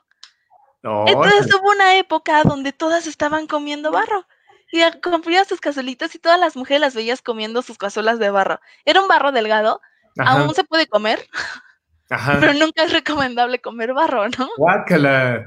Es como cuando comes un gis. ¿Alguna vez te has comido un gis? Sí, sí, sí, varias veces. a, eso, a eso saben. Oye, pero, pero Andrea, el, el, barro, si te lo comes tal cual, bueno, pues tú lo estás viendo cómo se ve este, cuando está mojado, ¿no? Este, y después cuando se endurece, pues hace piedra. Estaban eh, comiendo. Sí, lo hacían. Era, o sea, ya cuando se secaba, o sea, de hecho se lo comían seco. Ajá. Eh, lo iban rompiendo, pero era un barro muy delgadito, pero era, era algo de granada, no me acuerdo. O sea, me equivocaría si te dijera cómo se llamaba ese barro. Ajá. Pero era un barro como rojizo, como color ladrillo. No barro que es más hacia café, es más como ladrillo. Y se lo comían para, porque ese, el, el pigmento que tenía ese barro los hacía ver más pálidas. Órale. Oye, me, hiciste recordar que también en la época victoriana, que es más o menos de, finales del siglo este, antepasado, eh, digo, no tiene nada que ver, pero también la gente acostumbraba a comer carne podrida, carne echada a perder, porque tenía, se supone que eh, aspectos medicinales para curar y para curar tu vida. No, bueno, pues qué bueno que no nacimos en esa época, imagínate. No, y por ejemplo, o sea, es que yo ya me fui como. ahorita, regresamos, regresamos, pero. Pero imagínense que en ese entonces, eh, con el barro que se comían las españolitas, em, dejaban de ovular. Es decir, que dejaban de tener su periodo. No, bueno, dejando de ovular y de ir al baño, porque se, o sea, se fregaba todo el cuerpo. Sí, o sea, el cuerpo se, se veía pálido porque algo estaba mal en él, ¿no? Claro. Pero ellas, ay, sí, bien contentas, pero empezaron a dejar de ovular. Entonces, en ese entonces sabemos que si una mujer no tenía hijos, no era mujer. Ajá. Entonces, pues estúpidamente, o sea, ahí sí lo voy a decir, decían, ah, no, es que las mujeres que comen barro, como son más pálidas, significa que están más cerca de Dios, entonces es más fácil que tengan hijos. Lo que está pasando es que están guardando todos sus óvulos para cuando se quieran embarazar. no, bueno, y, y, se morían y nunca se embarazaban, ¿no? Y nunca se embarazaban. Oye, no, es que sabes que ahorita pensando ya un poquito como más este, en lo físico, ¿no? Imagínate comer barro, o sea, si comiéramos piedras, tú y yo, nos ponemos pálidos, es seguramente porque la sangre se está yendo todo al intestino, se está yendo estos órganos que se quedan así como trabados y seguramente vas a durar unos cuantos años a lo mejor. Sí. ya? ¿No? Y que Vanessa nos dice, neta, yo todo lo contrario, busco broncearte a diestra y siniestra. Exacto, Vanessa. Entonces tú no estás cerca de Dios. no, definitivamente, ni yo estoy cerca de Dios también. Yo estoy todo rojizo y negro casi ahora. Pero bueno. no, este me hizo muy interesante, pero esa fue mi pausa. ¡Ay, mi perro! Ándale, ya hizo su aparición. ¿Qué se enojó o qué? ¿Por qué ladró tan, tan fuerte? Es que pasan los perros y se siente muy bravo. Ah, oye, bueno, entonces volviendo al tema original. Volviendo a, a Coco Chanel. Coco Chanel. Ah, no, pero ese no es italiano, ese es francesa. Eh, Coco Chanel. La. Sí, tu parles francés. Bueno, el chiste. El chiste de que Coco Chanel era flaca, que en ese entonces estaba mal visto. Usaba pantalones y tenía el cabello corto. Órale. ¿Y por qué la hizo importante? Porque fue la que rompió el estereotipo de mujer guapa, ¿no? Entonces, yo veo las fotos de Coco Chanel y no se me hace una mujer hermosa, pero tenía algo, ¿no? Y tal vez es ese aspecto del que siempre he intentado como hablar de mujeres que, bueno, no mujeres en general, ¿no? De personas que han hecho como algo, algo chido, algo padre en la historia, ¿no? Eso es lo que se me hizo interesantísimo, de que a pesar de que a Chanel no la vemos tan bonita, en su época hizo algo bueno. Pero ahí no acaba la historia de Coco Chanel porque hizo algo rarísimo. ¿Qué es lo peor que te podrías imaginar de Coco Chanel? Eh, o sea, para esa época, para esos estándares de esa época, eh, no sé, que, salió del closet de repente. No. Mm, te voy a dar una fecha, 1940. 1940, no, pues no, ni idea. ¿Qué hizo? Pues resulta que cuando los nazis invadieron Francia, Ajá. ella se volvió espía. Órale. Qué chido, como qué chido. yo, ahorita digo, ¿qué? O sea, Coco, ¿qué hiciste? ¿Qué no hiciste en tu vida, no? Ajá, ajá. Y, pues pero, o sea, eso sí está confirmado o es una Eso está confirmadísimo. De hecho, su nombre aquí lo tengo, su nombre clave era mm, Westminster. Westminster, órale. Ok, y además no era la única que era espía en esa época, era ah, John Gavin, que si no me equivoco es un actor. Ajá. La bailarina Josephine Baker y Coco Chanel. Órale. No, bueno, es que, digo, en los 40 había todo eso y, y también este, en los 30, por ejemplo, había muchos encubiertos en el mundo de la mafia, en el mundo también de espionaje, entonces siempre pues había... Justo en 1930, bueno, mm, vamos a decir, entre 20 y 20, o sea, en el 30 al 35, más o menos, porque lo de, lo de, no, fue en el 40, porque fue cuando fue la invasión. Ajá. los que estaban llevando como todo el equipo secreto y así dijeron, Coco, o bueno, Gabriel, no, no es cierto, Westminster. Ajá. Westminster, tú tienes una, una misión. Y tu misión es ir a España a cortejar a, a Hans Gunter. Hans Gunther. ¿Quién es él? Es un historiador. Ajá. Ese historiador tenía, al ser historiador era la persona a la que le confiaban toda la información de los ataques y de todo eso. Entonces sí intentó de cortejarlo y así, pero simplemente no pudo y la desterraron. Ajá. Órale. La desterraron a Mantua. ¿Qué es eso de Mantua? ¿O Mantua? El de Romeo y Julieta. Ah, ya. es que como estás hablando entre francés y español, me confundes, Andrea. Eh, pues sí, así fue. Y bueno, pues total, este señor también después le mandaron una misión con Churchill. Churchill lo hemos escuchado en muchos lados, pero no sabemos quién es. Hasta creo que hay un restaurante que se llama Churchill. ¿no? Winston Churchill, claro. Ajá, este es por, por él, que él fue el que provocó que la desterraran. ¿A poco? Ajá. Órale. Y pues ya, total, colaboró con los nazis. Coco. No inventes. Ajá, o sea, primero fue del otro lado y dijo, mm, no me funcionó aquí la cosa, me voy con los nazis. Qué horrible, órale. Entonces, pues ella afortunadamente dice la historia que no mató a nadie y ni que estuvo en alguna, pues campañas, por decirlo así. Ajá. Y pues total, la, eso, ella ya tenía ahí como 60 años y la desterraron 10 años y cuando regresó, pues ya regresó siendo toda una maestra de la industria, ya tenía sus perfumes esta Marilyn Monroe y además pues el traje con el que mataron, bueno eso fue más adelante, con el traje que que llevaba Jackie, Jackie Kennedy, Ajá. era Chanel cuando mataron a Kennedy. Oh, no sabía, fíjate. Oye, entonces tú dirías que está acompañado de, de una mala suerte o no? Yo creo que es una suerte de, de buscar. O sea, porque ella buscó por todos lados y sacó provecho de donde pudo, ¿no?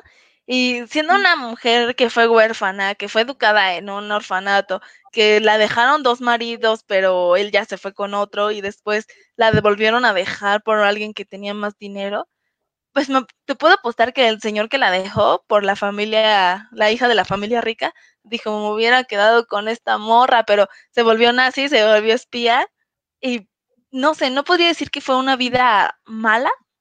Ajá. Pero sí es algo muy extraño. O sea, muy, muy extraño. Sí, sí, sí, definitivamente. Oye, pero híjole, yo no sé, no sé, jamás en mi vida había escuchado tantas cosas de, de Coco Chanel y, mucho menos me imaginé que había terminado hasta de espía. O sea, qué increíble, qué increíble. Me recuerda mucho a la gente Salt de la película Agente Salt. Algo así, ¿no? Como esta Lara Croft de Tomb Raider. No, tampoco. Pero es que, imagínate, imagínate, de verdad, todas las escenas de Lara Croft, pero una mujer en tacones y en traje. y oliendo delicioso. Ah, no, sí, porque Lara Croft siempre andaba en short y en playera, ¿no? Ella no, cero Y apuesto que olía como a pazuco, y ella y Coco a oler como a, perfumito. Guácala, guácala, jamás me había imaginado a Lara Croft lo que olía, pero seguramente sí. Y después de ver el comercial este de Lady Speed Stick que, que sale poniéndose Poniendo axila en todos lados. Seguro, porque apestaba, entonces le, le exigían ponte Lady Speed Stick, pero eso, eso no tiene nada que ver con, con Coco Chanel. wow, todo, todo lo, lo opuesto. Pero sí, eh, híjole, qué increíble. Y como, como dices tú, o sea, es una mujer que estaba adelantada a la época y por eso es que es tan notable, o sea. Sí, o sea, y mejor, o sea, pues si quieres verlo de un mensaje, es como dejar la huella en algo te hace inolvidable y ella hizo huella en la industria de la belleza, en la industria de los perfumes, en la, industria de la guerra y en la industria de la mujer. No voy a decir industria, en la vida de la mujer, porque hizo un antes y un después. Un antes y un después del tipo de mujeres, nos liberó de los estúpidos corsets. Exacto. Y nos hizo, y no sé si todas o alguno, no, hasta los hombres deben de sentir que cuando se ponen un traje, se sienten como, oh, yes. Como empoderados. Como empoderado. Así es. Sí, no. ella hizo que las mujeres pudiéramos sentir eso. Exacto. Y sabes qué? que todos esos precursores de lo que somos ahora, pues muchísima gente ni se imagina que el mundo era distinto hace, no te estoy hablando ni siquiera de hace 100 años, o sea, estamos hablando de hace 40 años, hace 30 años probablemente que había cosas que todavía seguían siendo muy a la antigua, muy pensado en esos esquemas en los cuales la mujer pues no, no tenía ese empoderamiento, ¿no? Que ahora tiene. Sí, no, eh, la verdad la historia de Coco Chanel se me hace como increíble, porque luego está como muy tachado de que las mujeres que están en la industria, industria de la belleza son tontas, son básicas, son incultas, y yo creo que Coco Chanel no tenía ni un pelo de tonta. No, no, no, para nada. Además, te voy a decir una cosa, para ser líder en algo, para ser tu marca trascendental y para inclusive influir en otras áreas como Coco Chanel, pues obviamente no eres tonto y obviamente no eres banal y obviamente no eres este, este, no sé, como las de las películas de pasante de modas y todo eso que salen así las chicas todas fresas, estiradas. No, ese paradigma no es. Órale.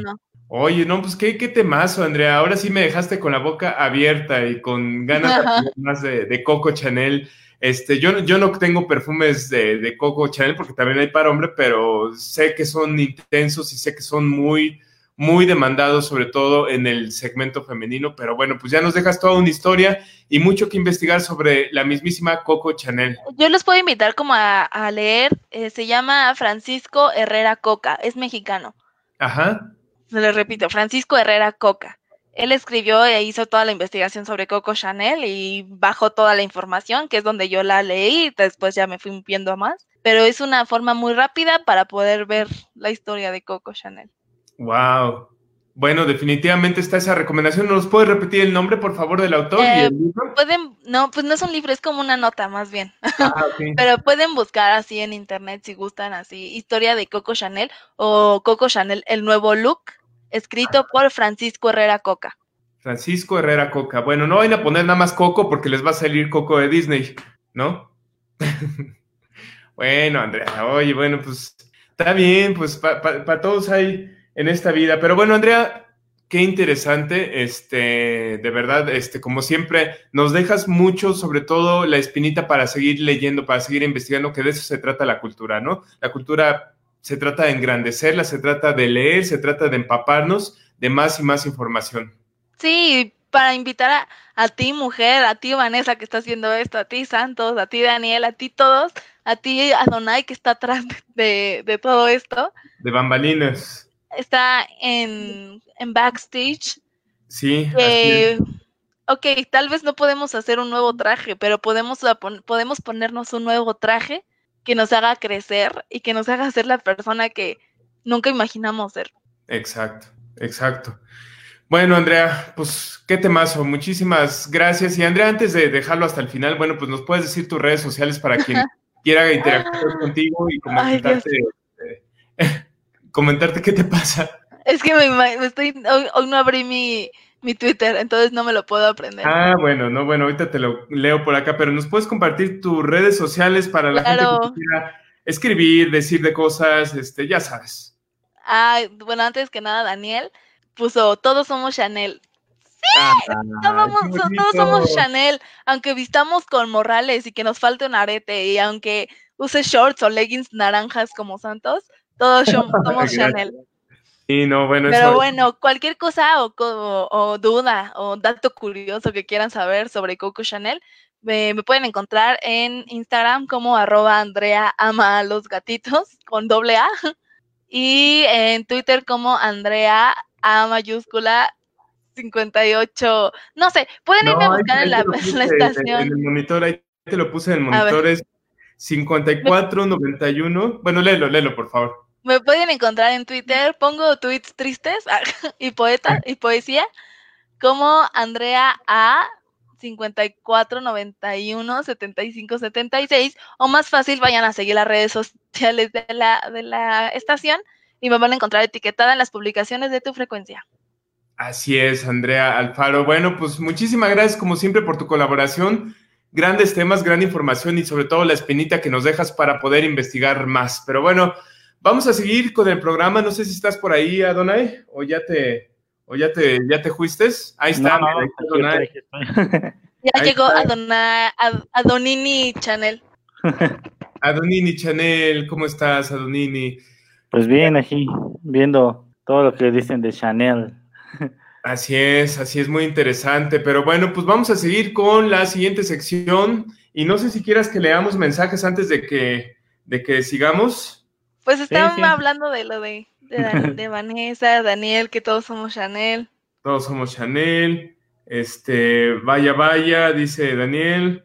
Este, bueno, pues vamos a seguir con los siguientes temas y precisamente nos vamos a una recomendación retro de la semana.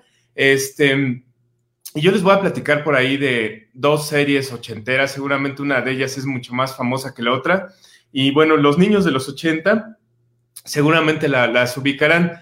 Vamos a empezar con la que es conocida por todo el mundo, bueno, al menos que creo que muchas otras generaciones las conocen, y me refiero al mismísimo He-Man y los Amos del Universo. Uh.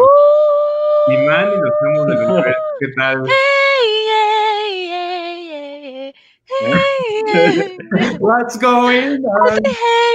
Esa canción no tiene que no tiene nada que ver con Nada que ver con He-Man. No, no, no, Por favor, háganme el favor de ver He-Man, What's Going On. Ok. De verdad, y van a entender, van a entender. Ok, vale, vamos a buscar para entender el contexto. Pero bueno, vamos a platicarles de la serie de He-Man rápidamente. Y saben que voy a hacer una interrupción para prender la luz porque no se ve nada. Y ya, se verá mejor. Este, Jimán y los amos del universo surge de una idea, y déjenme volteo el celular porque me están escribiendo el otro trabajo, de una idea de creativos a, principios de los 80. Y, no sé si algunos de ustedes han tenido chance de ver una serie de Netflix que se llama Toys That Make Us. Ay, sí, está muy buena. He visto muy poquitas, pero... Vean la de Jimán. Está muy buena porque precisamente para quienes vivieron esta en su niñez, a mí me tocó en la niñez de Jimán. Es que le estoy contestando a Daniel. Ah, bueno, tú también chócalas, entonces, este, Daniel. Pero bueno, ahí está, este, Jimán. ¿Quién era Jimán? Pues era una historieta que crearon principalmente para hacer juguetes. En los años 80 hacían un poquito las cosas distintas y seguramente todavía se hacen igual.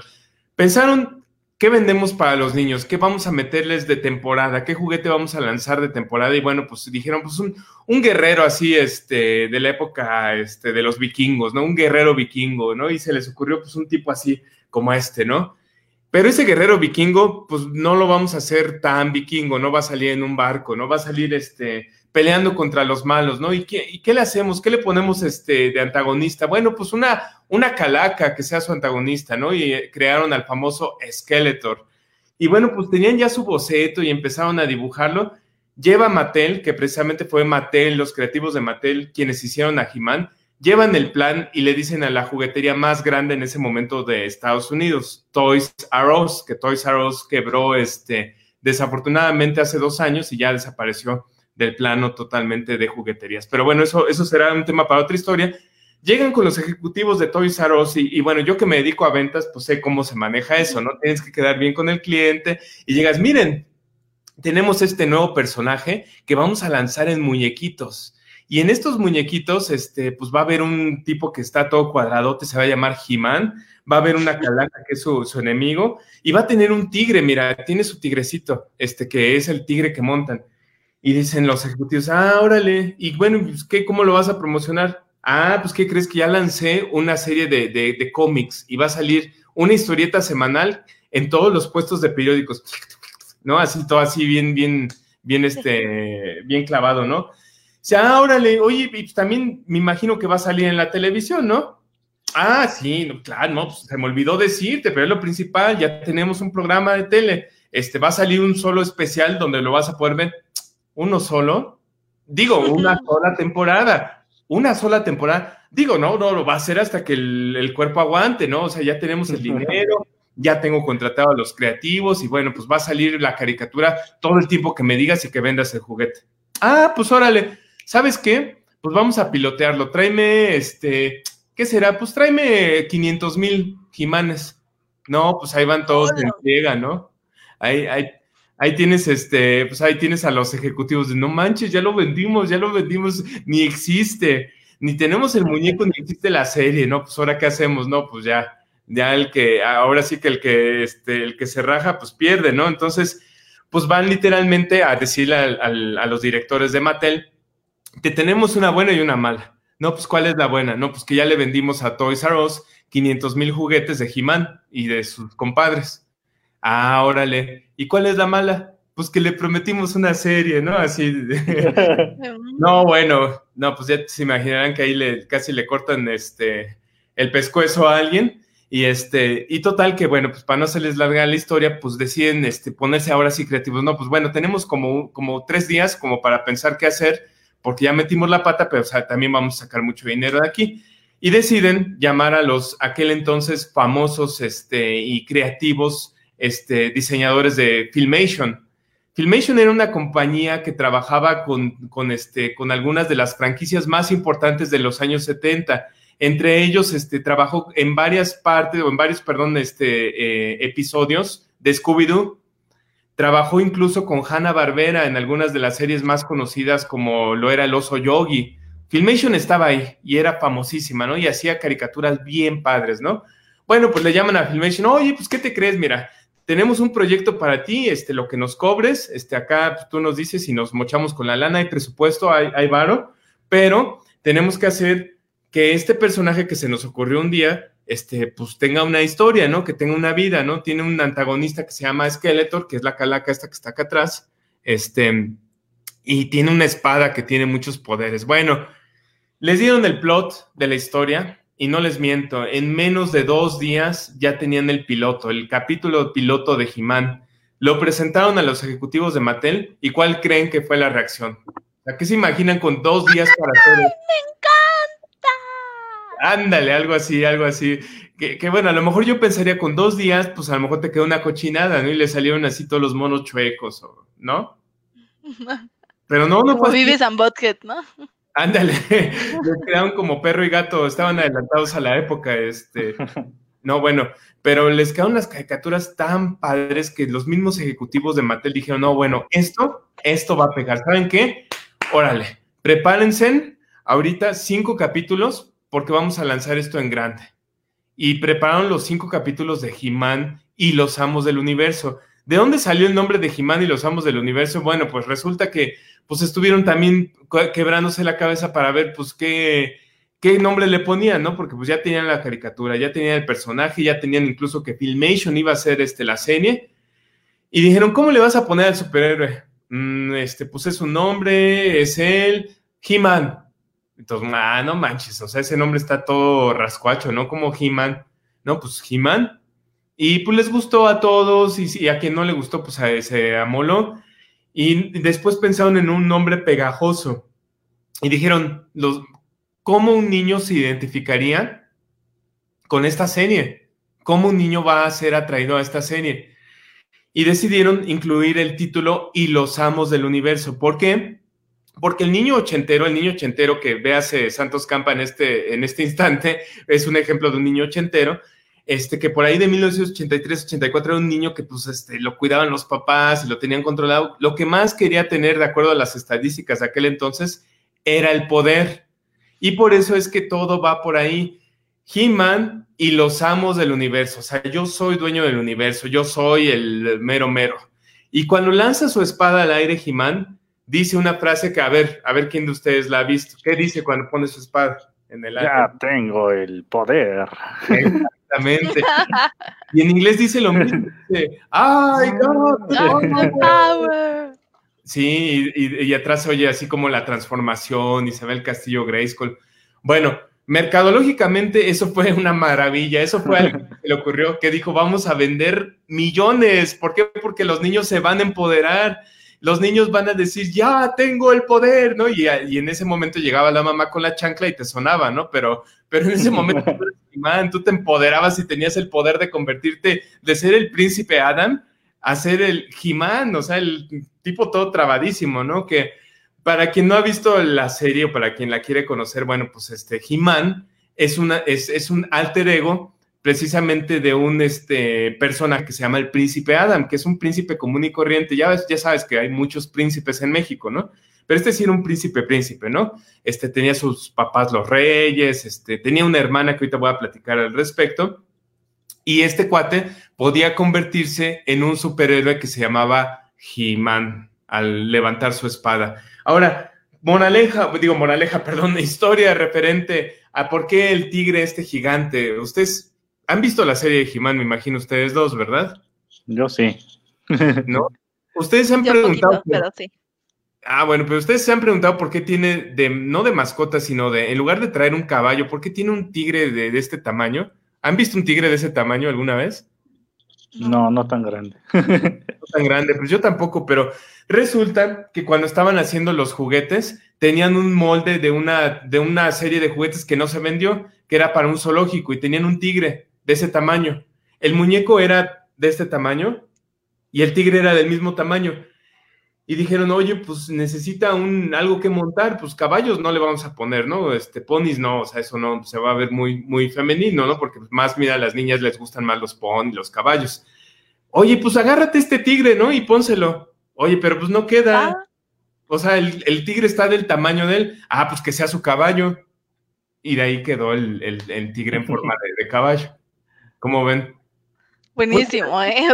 Les quedó bien, pero bueno, resulta que Jimán se vendía en millones y millones, me refiero, a los niños les encantaba Jimán, todos queríamos tener el juguete de Jimán. En México todavía no existía el Tratado de Libre Comercio en aquel entonces, entonces tener juguetes importados realmente era complicado, o sea, solamente si tu papá viajaba a Estados Unidos o tenías el clásico tío que se cruzaba la frontera y te traía fayuca, este, pero si no, si éramos un mortal común y corriente, la única forma de tener el He-Man era esperando a que lo sacaran aquí los distribuidores. Mattel tenía su distribución, distribución eh, juguetes como los de Star Wars, la distribución la tenía Lily Ledy, que era una compañía súper ochentera que desapareció obviamente, y tenías que esperar a que lo importaran y que apareciera en el Walmart. o que apareciera en Liverpool, o que apareciera en, Palacio de Hierro, donde lo quisieras comprar, y tardaban siglos. O sea, tardaban siglos, te lo, se los juro. O sea, no es como ahorita que tú vas a la tienda o lo pides en Amazon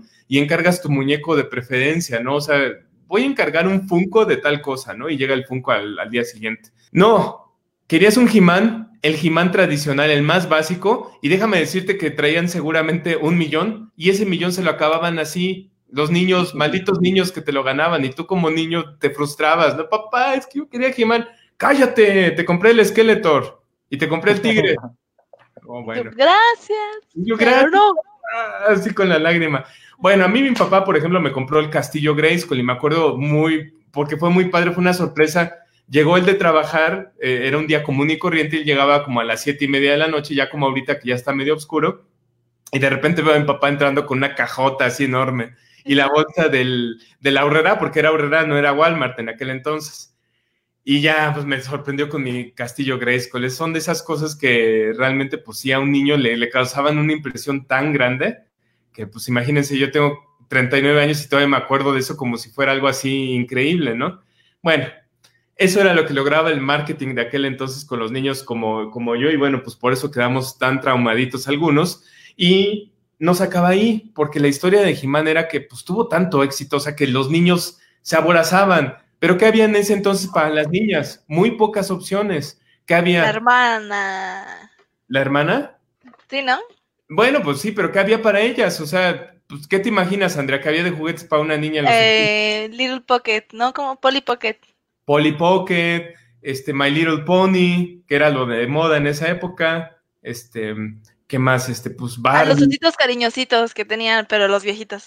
Los, ah, los Bear Cares, este, los ositos cariñositos. Bueno, había puras cosas que estaban pensadas precisamente para las niñas, pero había niñas que ya estaban jugando a He-Man y decían, no, yo soy He-Man, ¿no? Y se metían con los niños y eran He-Man. Porque, pues, ¿por qué no? O sea, pues tú también quieres ser empoderada, quieres ser una guerrera y, que te conviertes en, en, Jimana. Bueno, pues, ¿qué creen que se les ocurre? woman. No, casi, casi. Shira. Shira, resulta que crean esta historia paralela a Jimán y le dan un sentido muy curioso porque dicen, bueno, pues ahora cómo metemos a Shira, ¿no? Ni modo que digamos que era la novia de Jimán. No, pues no, no tiene novia Jimán. Este, era este, la hermana gemela de Jimán perdida. Entonces, como los habían separado cuando eran bebés, pues Jimán nunca cuenta que tenía una hermana hasta que ya aparece como en la tercera temporada. ¿Cómo se llama? ¿Cómo? ¿Shira? Shira. Shira, la princesa guerrera de difusión. Oye, eran, la princesa del creo que eran muy creativos con los nombres. Pues no, es que lo que querían era vender. O sea, he y es el chavo, y she es la hermana. Bueno, pero fíjate, Increíblemente, sí, yo también coincido con eso. No había mucha creatividad, pero ¿qué crees? O sea, todo eso, o sea, a los niños no les importaba. A mí de niño no me importaba, por ejemplo, pensar que era he-man, ¿no? O sea, él, hombre, no, o algo así. Ello, él, o sea, she irá, o sea, pero bueno, crean todo este ecosistema para Shira ahora, ¿no? Porque pues He-Man ya se transformaba y decía, yo tengo el poder. Pues, ¿qué creen que decía Shira? cuando se transformó. también. No, decía, yo tengo el poder también, la misma cosa. Entonces, las niñas ahora sí podían decir, yo me convierto en una super princesa, porque era una princesa también, hermana del príncipe Adam. Y Shira, eh, que de hecho se llamaba Adora. Adora se convertía en su alter ego, Shira, cuando eh, levantaba la espada del, del Grayskull y, decía, yo tengo el poder. Y bueno, se convertía en esta superhéroe que defendía este, pues a su villa, sobre todo a su, a su pueblo de, de las fuerzas del mal. En este caso no era Skeletor, en este caso en el mundo donde vivía Shira se llamaba Ordak. Ordak era el malo y bueno, pues tenía sus secuaces, ya saben, historias muy ochenteras, pero déjenme les digo cuál es la, la, gran, el gran secreto de por qué los papás te permitían ver a Jimán y a Shira no era nada más porque era buen, este, una buena caricatura, ¿no? Porque en aquel entonces sí te cuidaban mucho, o bueno, regularmente, te cuidaban mucho de qué veías en la tele y si no te la pagaban. No había de que, ay, me meto en la tableta a ver este YouTube, o sea, no. O sea, era una televisión, salía en Canal 5 a tal hora Y si no lo veías o tus papás se enojaban contigo, te castigaban y te desconectaban la televisión y se acabó tu mundo. No la podías ver on demand. eso no existía. Ni existía que, ay, la voy a ver al rato en YouTube. No, no existía eso. Bueno, ¿cuál era el secreto? Al final de los programas de He-Man y de Shira, aparecían ellos, bueno, cada uno en su programa, ¿no? En algunas ocasiones aparecían juntos, pero cada uno en su programa y daba un consejo, daba, un, daba una moraleja. Amigos, en el programa de hoy vimos cómo Adonai Martínez fue grosero con sus este, amigos. Eso no debe de ser y no debemos de consumir drogas, amigos. Recuérdalo, te lo dice tu amigo Jimán y se iba. Ahora hay muchos este, memes que hablan precisamente de los consejos de Jimán. Este, es por eso, porque Jimán sí decía consejos al final de los programas. Obviamente los que sacan en los memes no los decía porque son para adultos, ¿no? Pero decía consejos para niños de las drogas, de la igualdad, de la inclusión. O sea, hablaba temas relevantes realmente. O sea, hablaba de que pues, respeta a tus amigos del color que sean, no importa cómo sean. Este, no consumas drogas. Este, hablaba también de las preferencias a veces, hablaba de la homosexualidad, decía, o sea, respeta lo que prefieran tus amigos temas muy avanzados tal vez que a lo mejor los niños de esa época pues los asumíamos, ¿no? Decía, ah, Jimán me dijo, pues lo voy a hacer, ¿no? Bueno, y se te olvidaba a los 15 segundos y hacías todo lo contrario, ¿verdad? Pero bueno, Jimán y Shira, toda, toda una este, serie icónica de los 80 para los niños, una serie animada que, bueno, resultó ser una de las más grandes y que hasta la fecha, pues creo que difícilmente una serie haya, haya logrado que los niños compren o hagan que sus papás compren tantos juguetes de esa manera, ¿no? Niños y niñas. Terminó por ahí de 1987. He-Man precisamente termina al raíz de que sale Shira, porque los niños en aquel entonces, malditos hombres, ahí se aplica, no les gustaba que su hermanita también se empoderara de que dijera que ya tiene el poder. Decía, ay, no, esto ya es de niñas, vámonos, lo que sigue. Malditos hombres misóginos. ¿Cómo ven, cómo ven chicos y chicas, chiques? Chics. Chicks. Pues bien, bien. La verdad, pues está padre lo de He-Man y la verdad nunca había visto como mucho de él. Y no, o sea, sí veía, sí entendía lo de los memes de los consejitos, ¿no?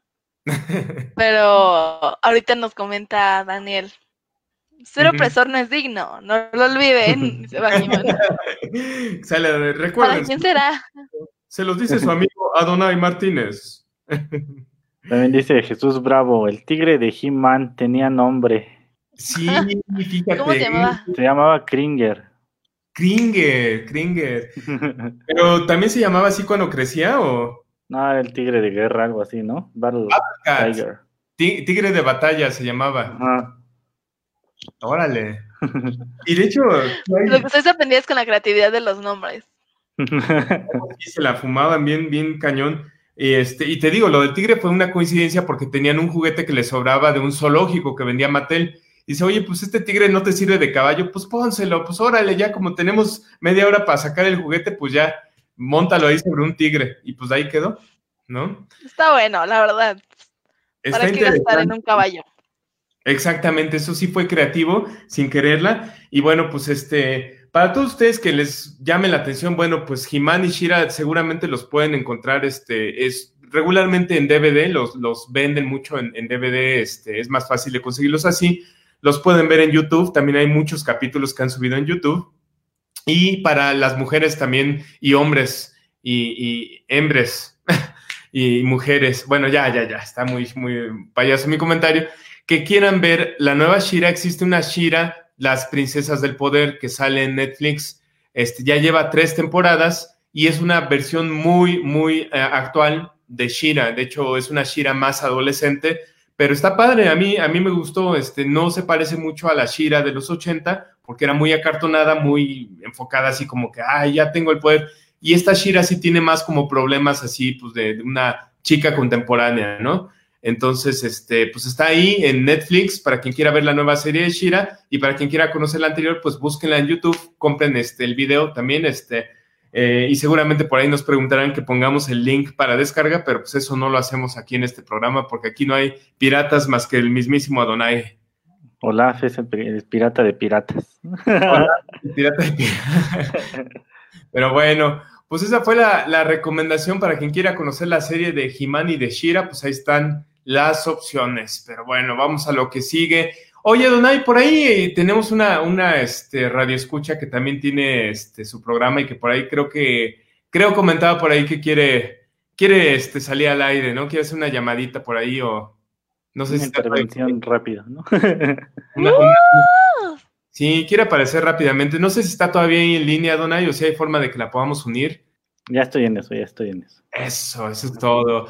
Y bueno, para quienes no lo sepan, este, vamos a presentar aquí una, una invitada que va a estar unos breves minutos. Ella tiene un programa, ella aparece en un programa que está lunes, miércoles y viernes, que se llama Territorio Comanche, y me refiero a la mismísima Vanessa. Vanessa. Sí, Vanessa. Así es, que ya estuvo con nosotros en algún otro programa, pero bueno, pues por ahí nos decía que, tenía ganas de hacer una pequeña participación con nosotros en estos instantes que ya casi... Bienvenida. Bienvenida. Bienvenida. En cuanto llegue, en cuanto llegue ya les, les aviso. En cuanto llegue la conectamos, pero bueno, casi son las 8 de la noche en la Ciudad de México, en sus alrededores. Este, bueno, Adonai está en el lado oeste, no poniente, no, perdóname, oriente de la ciudad nosotros estamos en el lado poniente, pero coincidencia, estamos todos en el Estado de México y en el norte de la Ciudad de México. Y no llovió, no llovió definitivamente lo que te dije, te dije. Acá pero antes del programa. Yo dije, ah, va a llover. No llovió. Se quitó. Hizo un calor de los mil demonios. Ah, sí, el día de hoy estuvo haciendo calor. Yo, yo sí corrí antes de empezar el programa a meter mi ropa al tendedero, este, ya saben, calcetines y todo porque si no me toca lavar otra vez al ratito. Pero bueno, así es, así es este clima tan traicionero y tan raro de la Ciudad de México. Antes de, que, de que, se nos, de que vayamos a, nuestra participación de nuestra invitada especial este, de último momento, vamos a, comentarles nada más que en Frecuencia Retro estamos muy interesados en tu opinión y de verdad te invitamos a que participes con nosotros, no solamente en las transmisiones al aire, sino que dejes tus comentarios en el video, en la, en la página de Facebook, este, el video se queda ahí, en YouTube, que nos hagas llegar tus comentarios por las redes sociales y que nos digas cómo quieres que nosotros eh, llevemos este programa, ¿Qué, qué, qué temas quieres escuchar, de qué no hemos hablado que a lo mejor tú estás interesado y no, no hemos abordado el tema, ¿no? Estamos abiertos, la verdad es que es tu programa, tu frecuencia y bueno, pues hagámosla más de ustedes que de nosotros, nosotros. Así es, solo un detallito. El programa es tu frecuencia. ¿no? Frecuencia, claro, pues eso dije, mi estimado. Dijiste frecuencia retro. Ah, no, no, no, hay, pon atención, por favor. Qué vergüenza, Santo. Caray, bueno, pues también. Bienvenida uh, un aplauso, por favor, para Vanessa Roja. ya tenemos aquí a Vanessa, mira. Está conectándose. Hola, hola, bienvenida. Hola, hola, chicos. ¿Qué pasó, Vanessa? ¿Cómo está? A tu frecuencia. Bien, ¿y tú cómo estás? muchas gracias. Un gustazo tenerte por acá, mi estimada Vanessa. ¿Cómo? Ya, chicos. Ay, muchas gracias. Es que ya lo sé y entonces dije, voy a pedir un espacio así chiquitito, ¿no? De, de, de unos cinco minutitos, ¿no? Nada más para, este, pues para leerles algo así rapiditito, ¿no? Compartirles un cuento chiquito, ¿no? Uh. Pues, ¿ya están listos? Ustedes díganme. Siempre. Listísimos, échalo, Vanessa. ¿Sí? Listo. Venga, pues venga de ahí. Se llama Siempre en mi mente, siempre conmigo. Llegaste en un momento doloroso y también venías de un entornante y sin acercamiento. Estabas aislado y eso es lamentable, porque habemos tantos que nos amamos, pero que no lo decimos, no lo expresamos. Tal vez porque a eso estamos acostumbrados. Qué feo que sea así. Deberíamos de ir por el mundo diciendo lo que sentimos y no guardárnoslo. ¿De qué sirve eso? No conozco a nadie que sea feliz de esa manera, porque cuando hay un sentimiento puro y sincero y este sale a la luz, ilumina todo y cambia la atmósfera. ¿Sabes? Aprendí que el amor se expresa con hechos, caricias y estar cerca, si quieres en silencio, pero estar simplemente estar. Y ya con eso ganamos más. Nutrimos el alma y el espíritu. Aquel día que te fuiste, me quedé vacía. Me haces tanta falta. Extraño tus abrazos, el hecho de que quisieras acompañarme, aunque sea no hacer nada. Eres irreemplazable. ¿Cómo me dueles? ¿Cómo te extraño? ¿Cuánto te amo? ¿Qué falta me haces? Curabas mi tristeza con tus abrazos. Te quiero, te quiero tanto. Me pregunto si con quien hoy compartes tu cotidiano te trata bien, si con bien, si amas a esa persona, simplemente si eres amado y cuidado. Ojalá que sí, ojalá que te dé todo lo que no pude darte y sea mil veces mejor para que te llene y seas capaz de no añorar y no extrañarme. Tienes un lugar en mi corazón, eres celosamente mío y quien me conoce sabe que te amo y a veces me preguntan por ti. Es cruel que aún sabiendo que no estamos juntos, pregunten por ti y me digan, se veían bien juntos, tan lindos ustedes, se les notaba cuánto se querían. Recuerdo cómo te miraba, solo a ti te veía así. No tenía ojos ni caricias como las tenía para ti. Estoy arrepentida del dolor que te causé en rechazándote, porque la vida y las actividades me absorbían tanto. Esta ciudad es caótica y estresante, pero aún con ello disfruté tanto los momentos chiquitos como aquel día en el bosque de Aragón. Me encantaba ver cómo disfrutabas. Eso era necesario en nosotros, escaparnos del mundo un ratito, ser tú y yo, caminar juntos, apacibles, disfrutar del cielo azul, mirar las nubes y dormir así tantito en el pasto, pasar desapercibidos sin que nadie nos molestara, cansarnos de tanto placer. Ay, amor mío, ¿cuándo, cómo y dónde podremos reencontrarnos? Si algún día, por azares de la vida, nos volvemos a ver, abrazar el tiempo como verlo que nada y nadie importe, pertenezcámonos siempre, porque la complicidad que existe entre nosotros, ni la distancia la puede romper. Amo tus huellas, tu silencio y tu entrada triunfal en esas cuatro patas, que con pelaje negro brillante, que ni el mejor shampoo logra. Blackie, ¿quién me robó tu cariño? Si puedes, huye mi amor. Regresa, te espero siempre. Pues bueno, Ahí lo tienen, porque hoy es, hoy es el Día Mundial del Perro. Qué bonito, Vanessa. Ay, qué lindo. Cuando yo empecé, cuando ya dijiste lo de Blackie, dije, ok, no es un humano, es un perro. Y ya tomó más sentido, más bonito. Oye, qué bonito, Vanessa, qué bonito. Este, de hecho, ah. este, sí, o sea, el amor se confunde en este caso como si fuera, estuviera hablando de una pareja, pero definitivamente también es incondicional con nuestros perritos, con nuestros gatos. Qué bonito. ¿Tú lo escribiste? Sí, es un cuento que se publica en The Circle of Opinion, en la columna que tengo. Entonces, este, pues ahí está.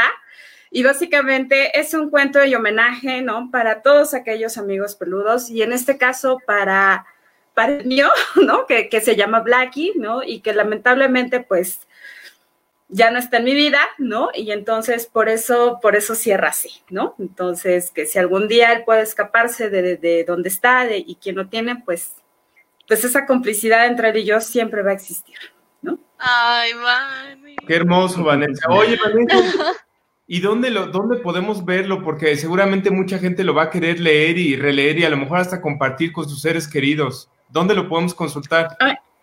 Padrísimo, pues eh, se va a publicar en The Circle of Opinion, eh, es un sitio web y entonces allí, allí va a estar publicado dentro de poquito, ¿no?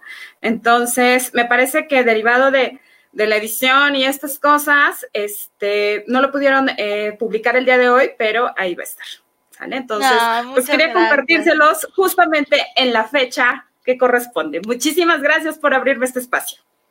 Ah, Vanessa, muchas gracias. gracias. por compartirlo con nosotros como Gracias. Este, y bueno, Vanessa, este, nosotros tenemos que despedir el programa. Quédate con nosotros para despedirlo juntos. Este, se, se nos acabó una emisión más de tu frecuencia, pero nos esperamos aquí el próximo martes en punto de las 6 de la tarde en el, la mejor, perdón, en la mejor estación online de todo el mundo, de todo México y del universo. Acústica Radio, dale voz a tus sentidos. y antes de que me despida, señorita Andrea Alfaro, despídase como se debe, por favor. ¿Yo? Sí, ¿Con la transición? ¿A eso se refieren? No, no, no, usted despídase, por favor. Yo me despido. Ah, muchachos, cuídense mucho, abrancen a sus perritos, a sus amiguitos peludos, como dice nuestra amiguita, amiguita Vanessa. Y es que no sé qué quieres que diga, la verdad. La mismísima Vanessa, por favor, yo sé que fue corta tu, tu intervención, pero bueno, pues, este... pues un aplauso por favor para Vanessa, que ya se lo dimos, lo siento. Eh, pues recuerden seguirnos en todas nuestras redes sociales, recuerden que Elda les puede ayudar para cualquier situación de recursos humanos, Adonai para recomendarles películas bizarras, Santos para vender juguetes y música, Vanesita para decirnos cuentos preciosos y siempre estar muy enérgica, y a mí para cotorrear si gustan, dejo de contestar a los cinco minutos, pero aquí estamos, este es su lugar y los esperamos la siguiente semana, chicos. La siguiente semana aquí en Acústica Radio, dale voz a tus sentidos. Nos vemos, nos vemos la próxima semana. Cuídense mucho. Transición. transición. Si pueden quedarse en casa, quédense en casa. Si tienen que ir a trabajar, cuídense mucho, protéjanse lo más que puedan. Y nos vemos aquí, primeramente Dios, la próxima semana. ¡Vámonos!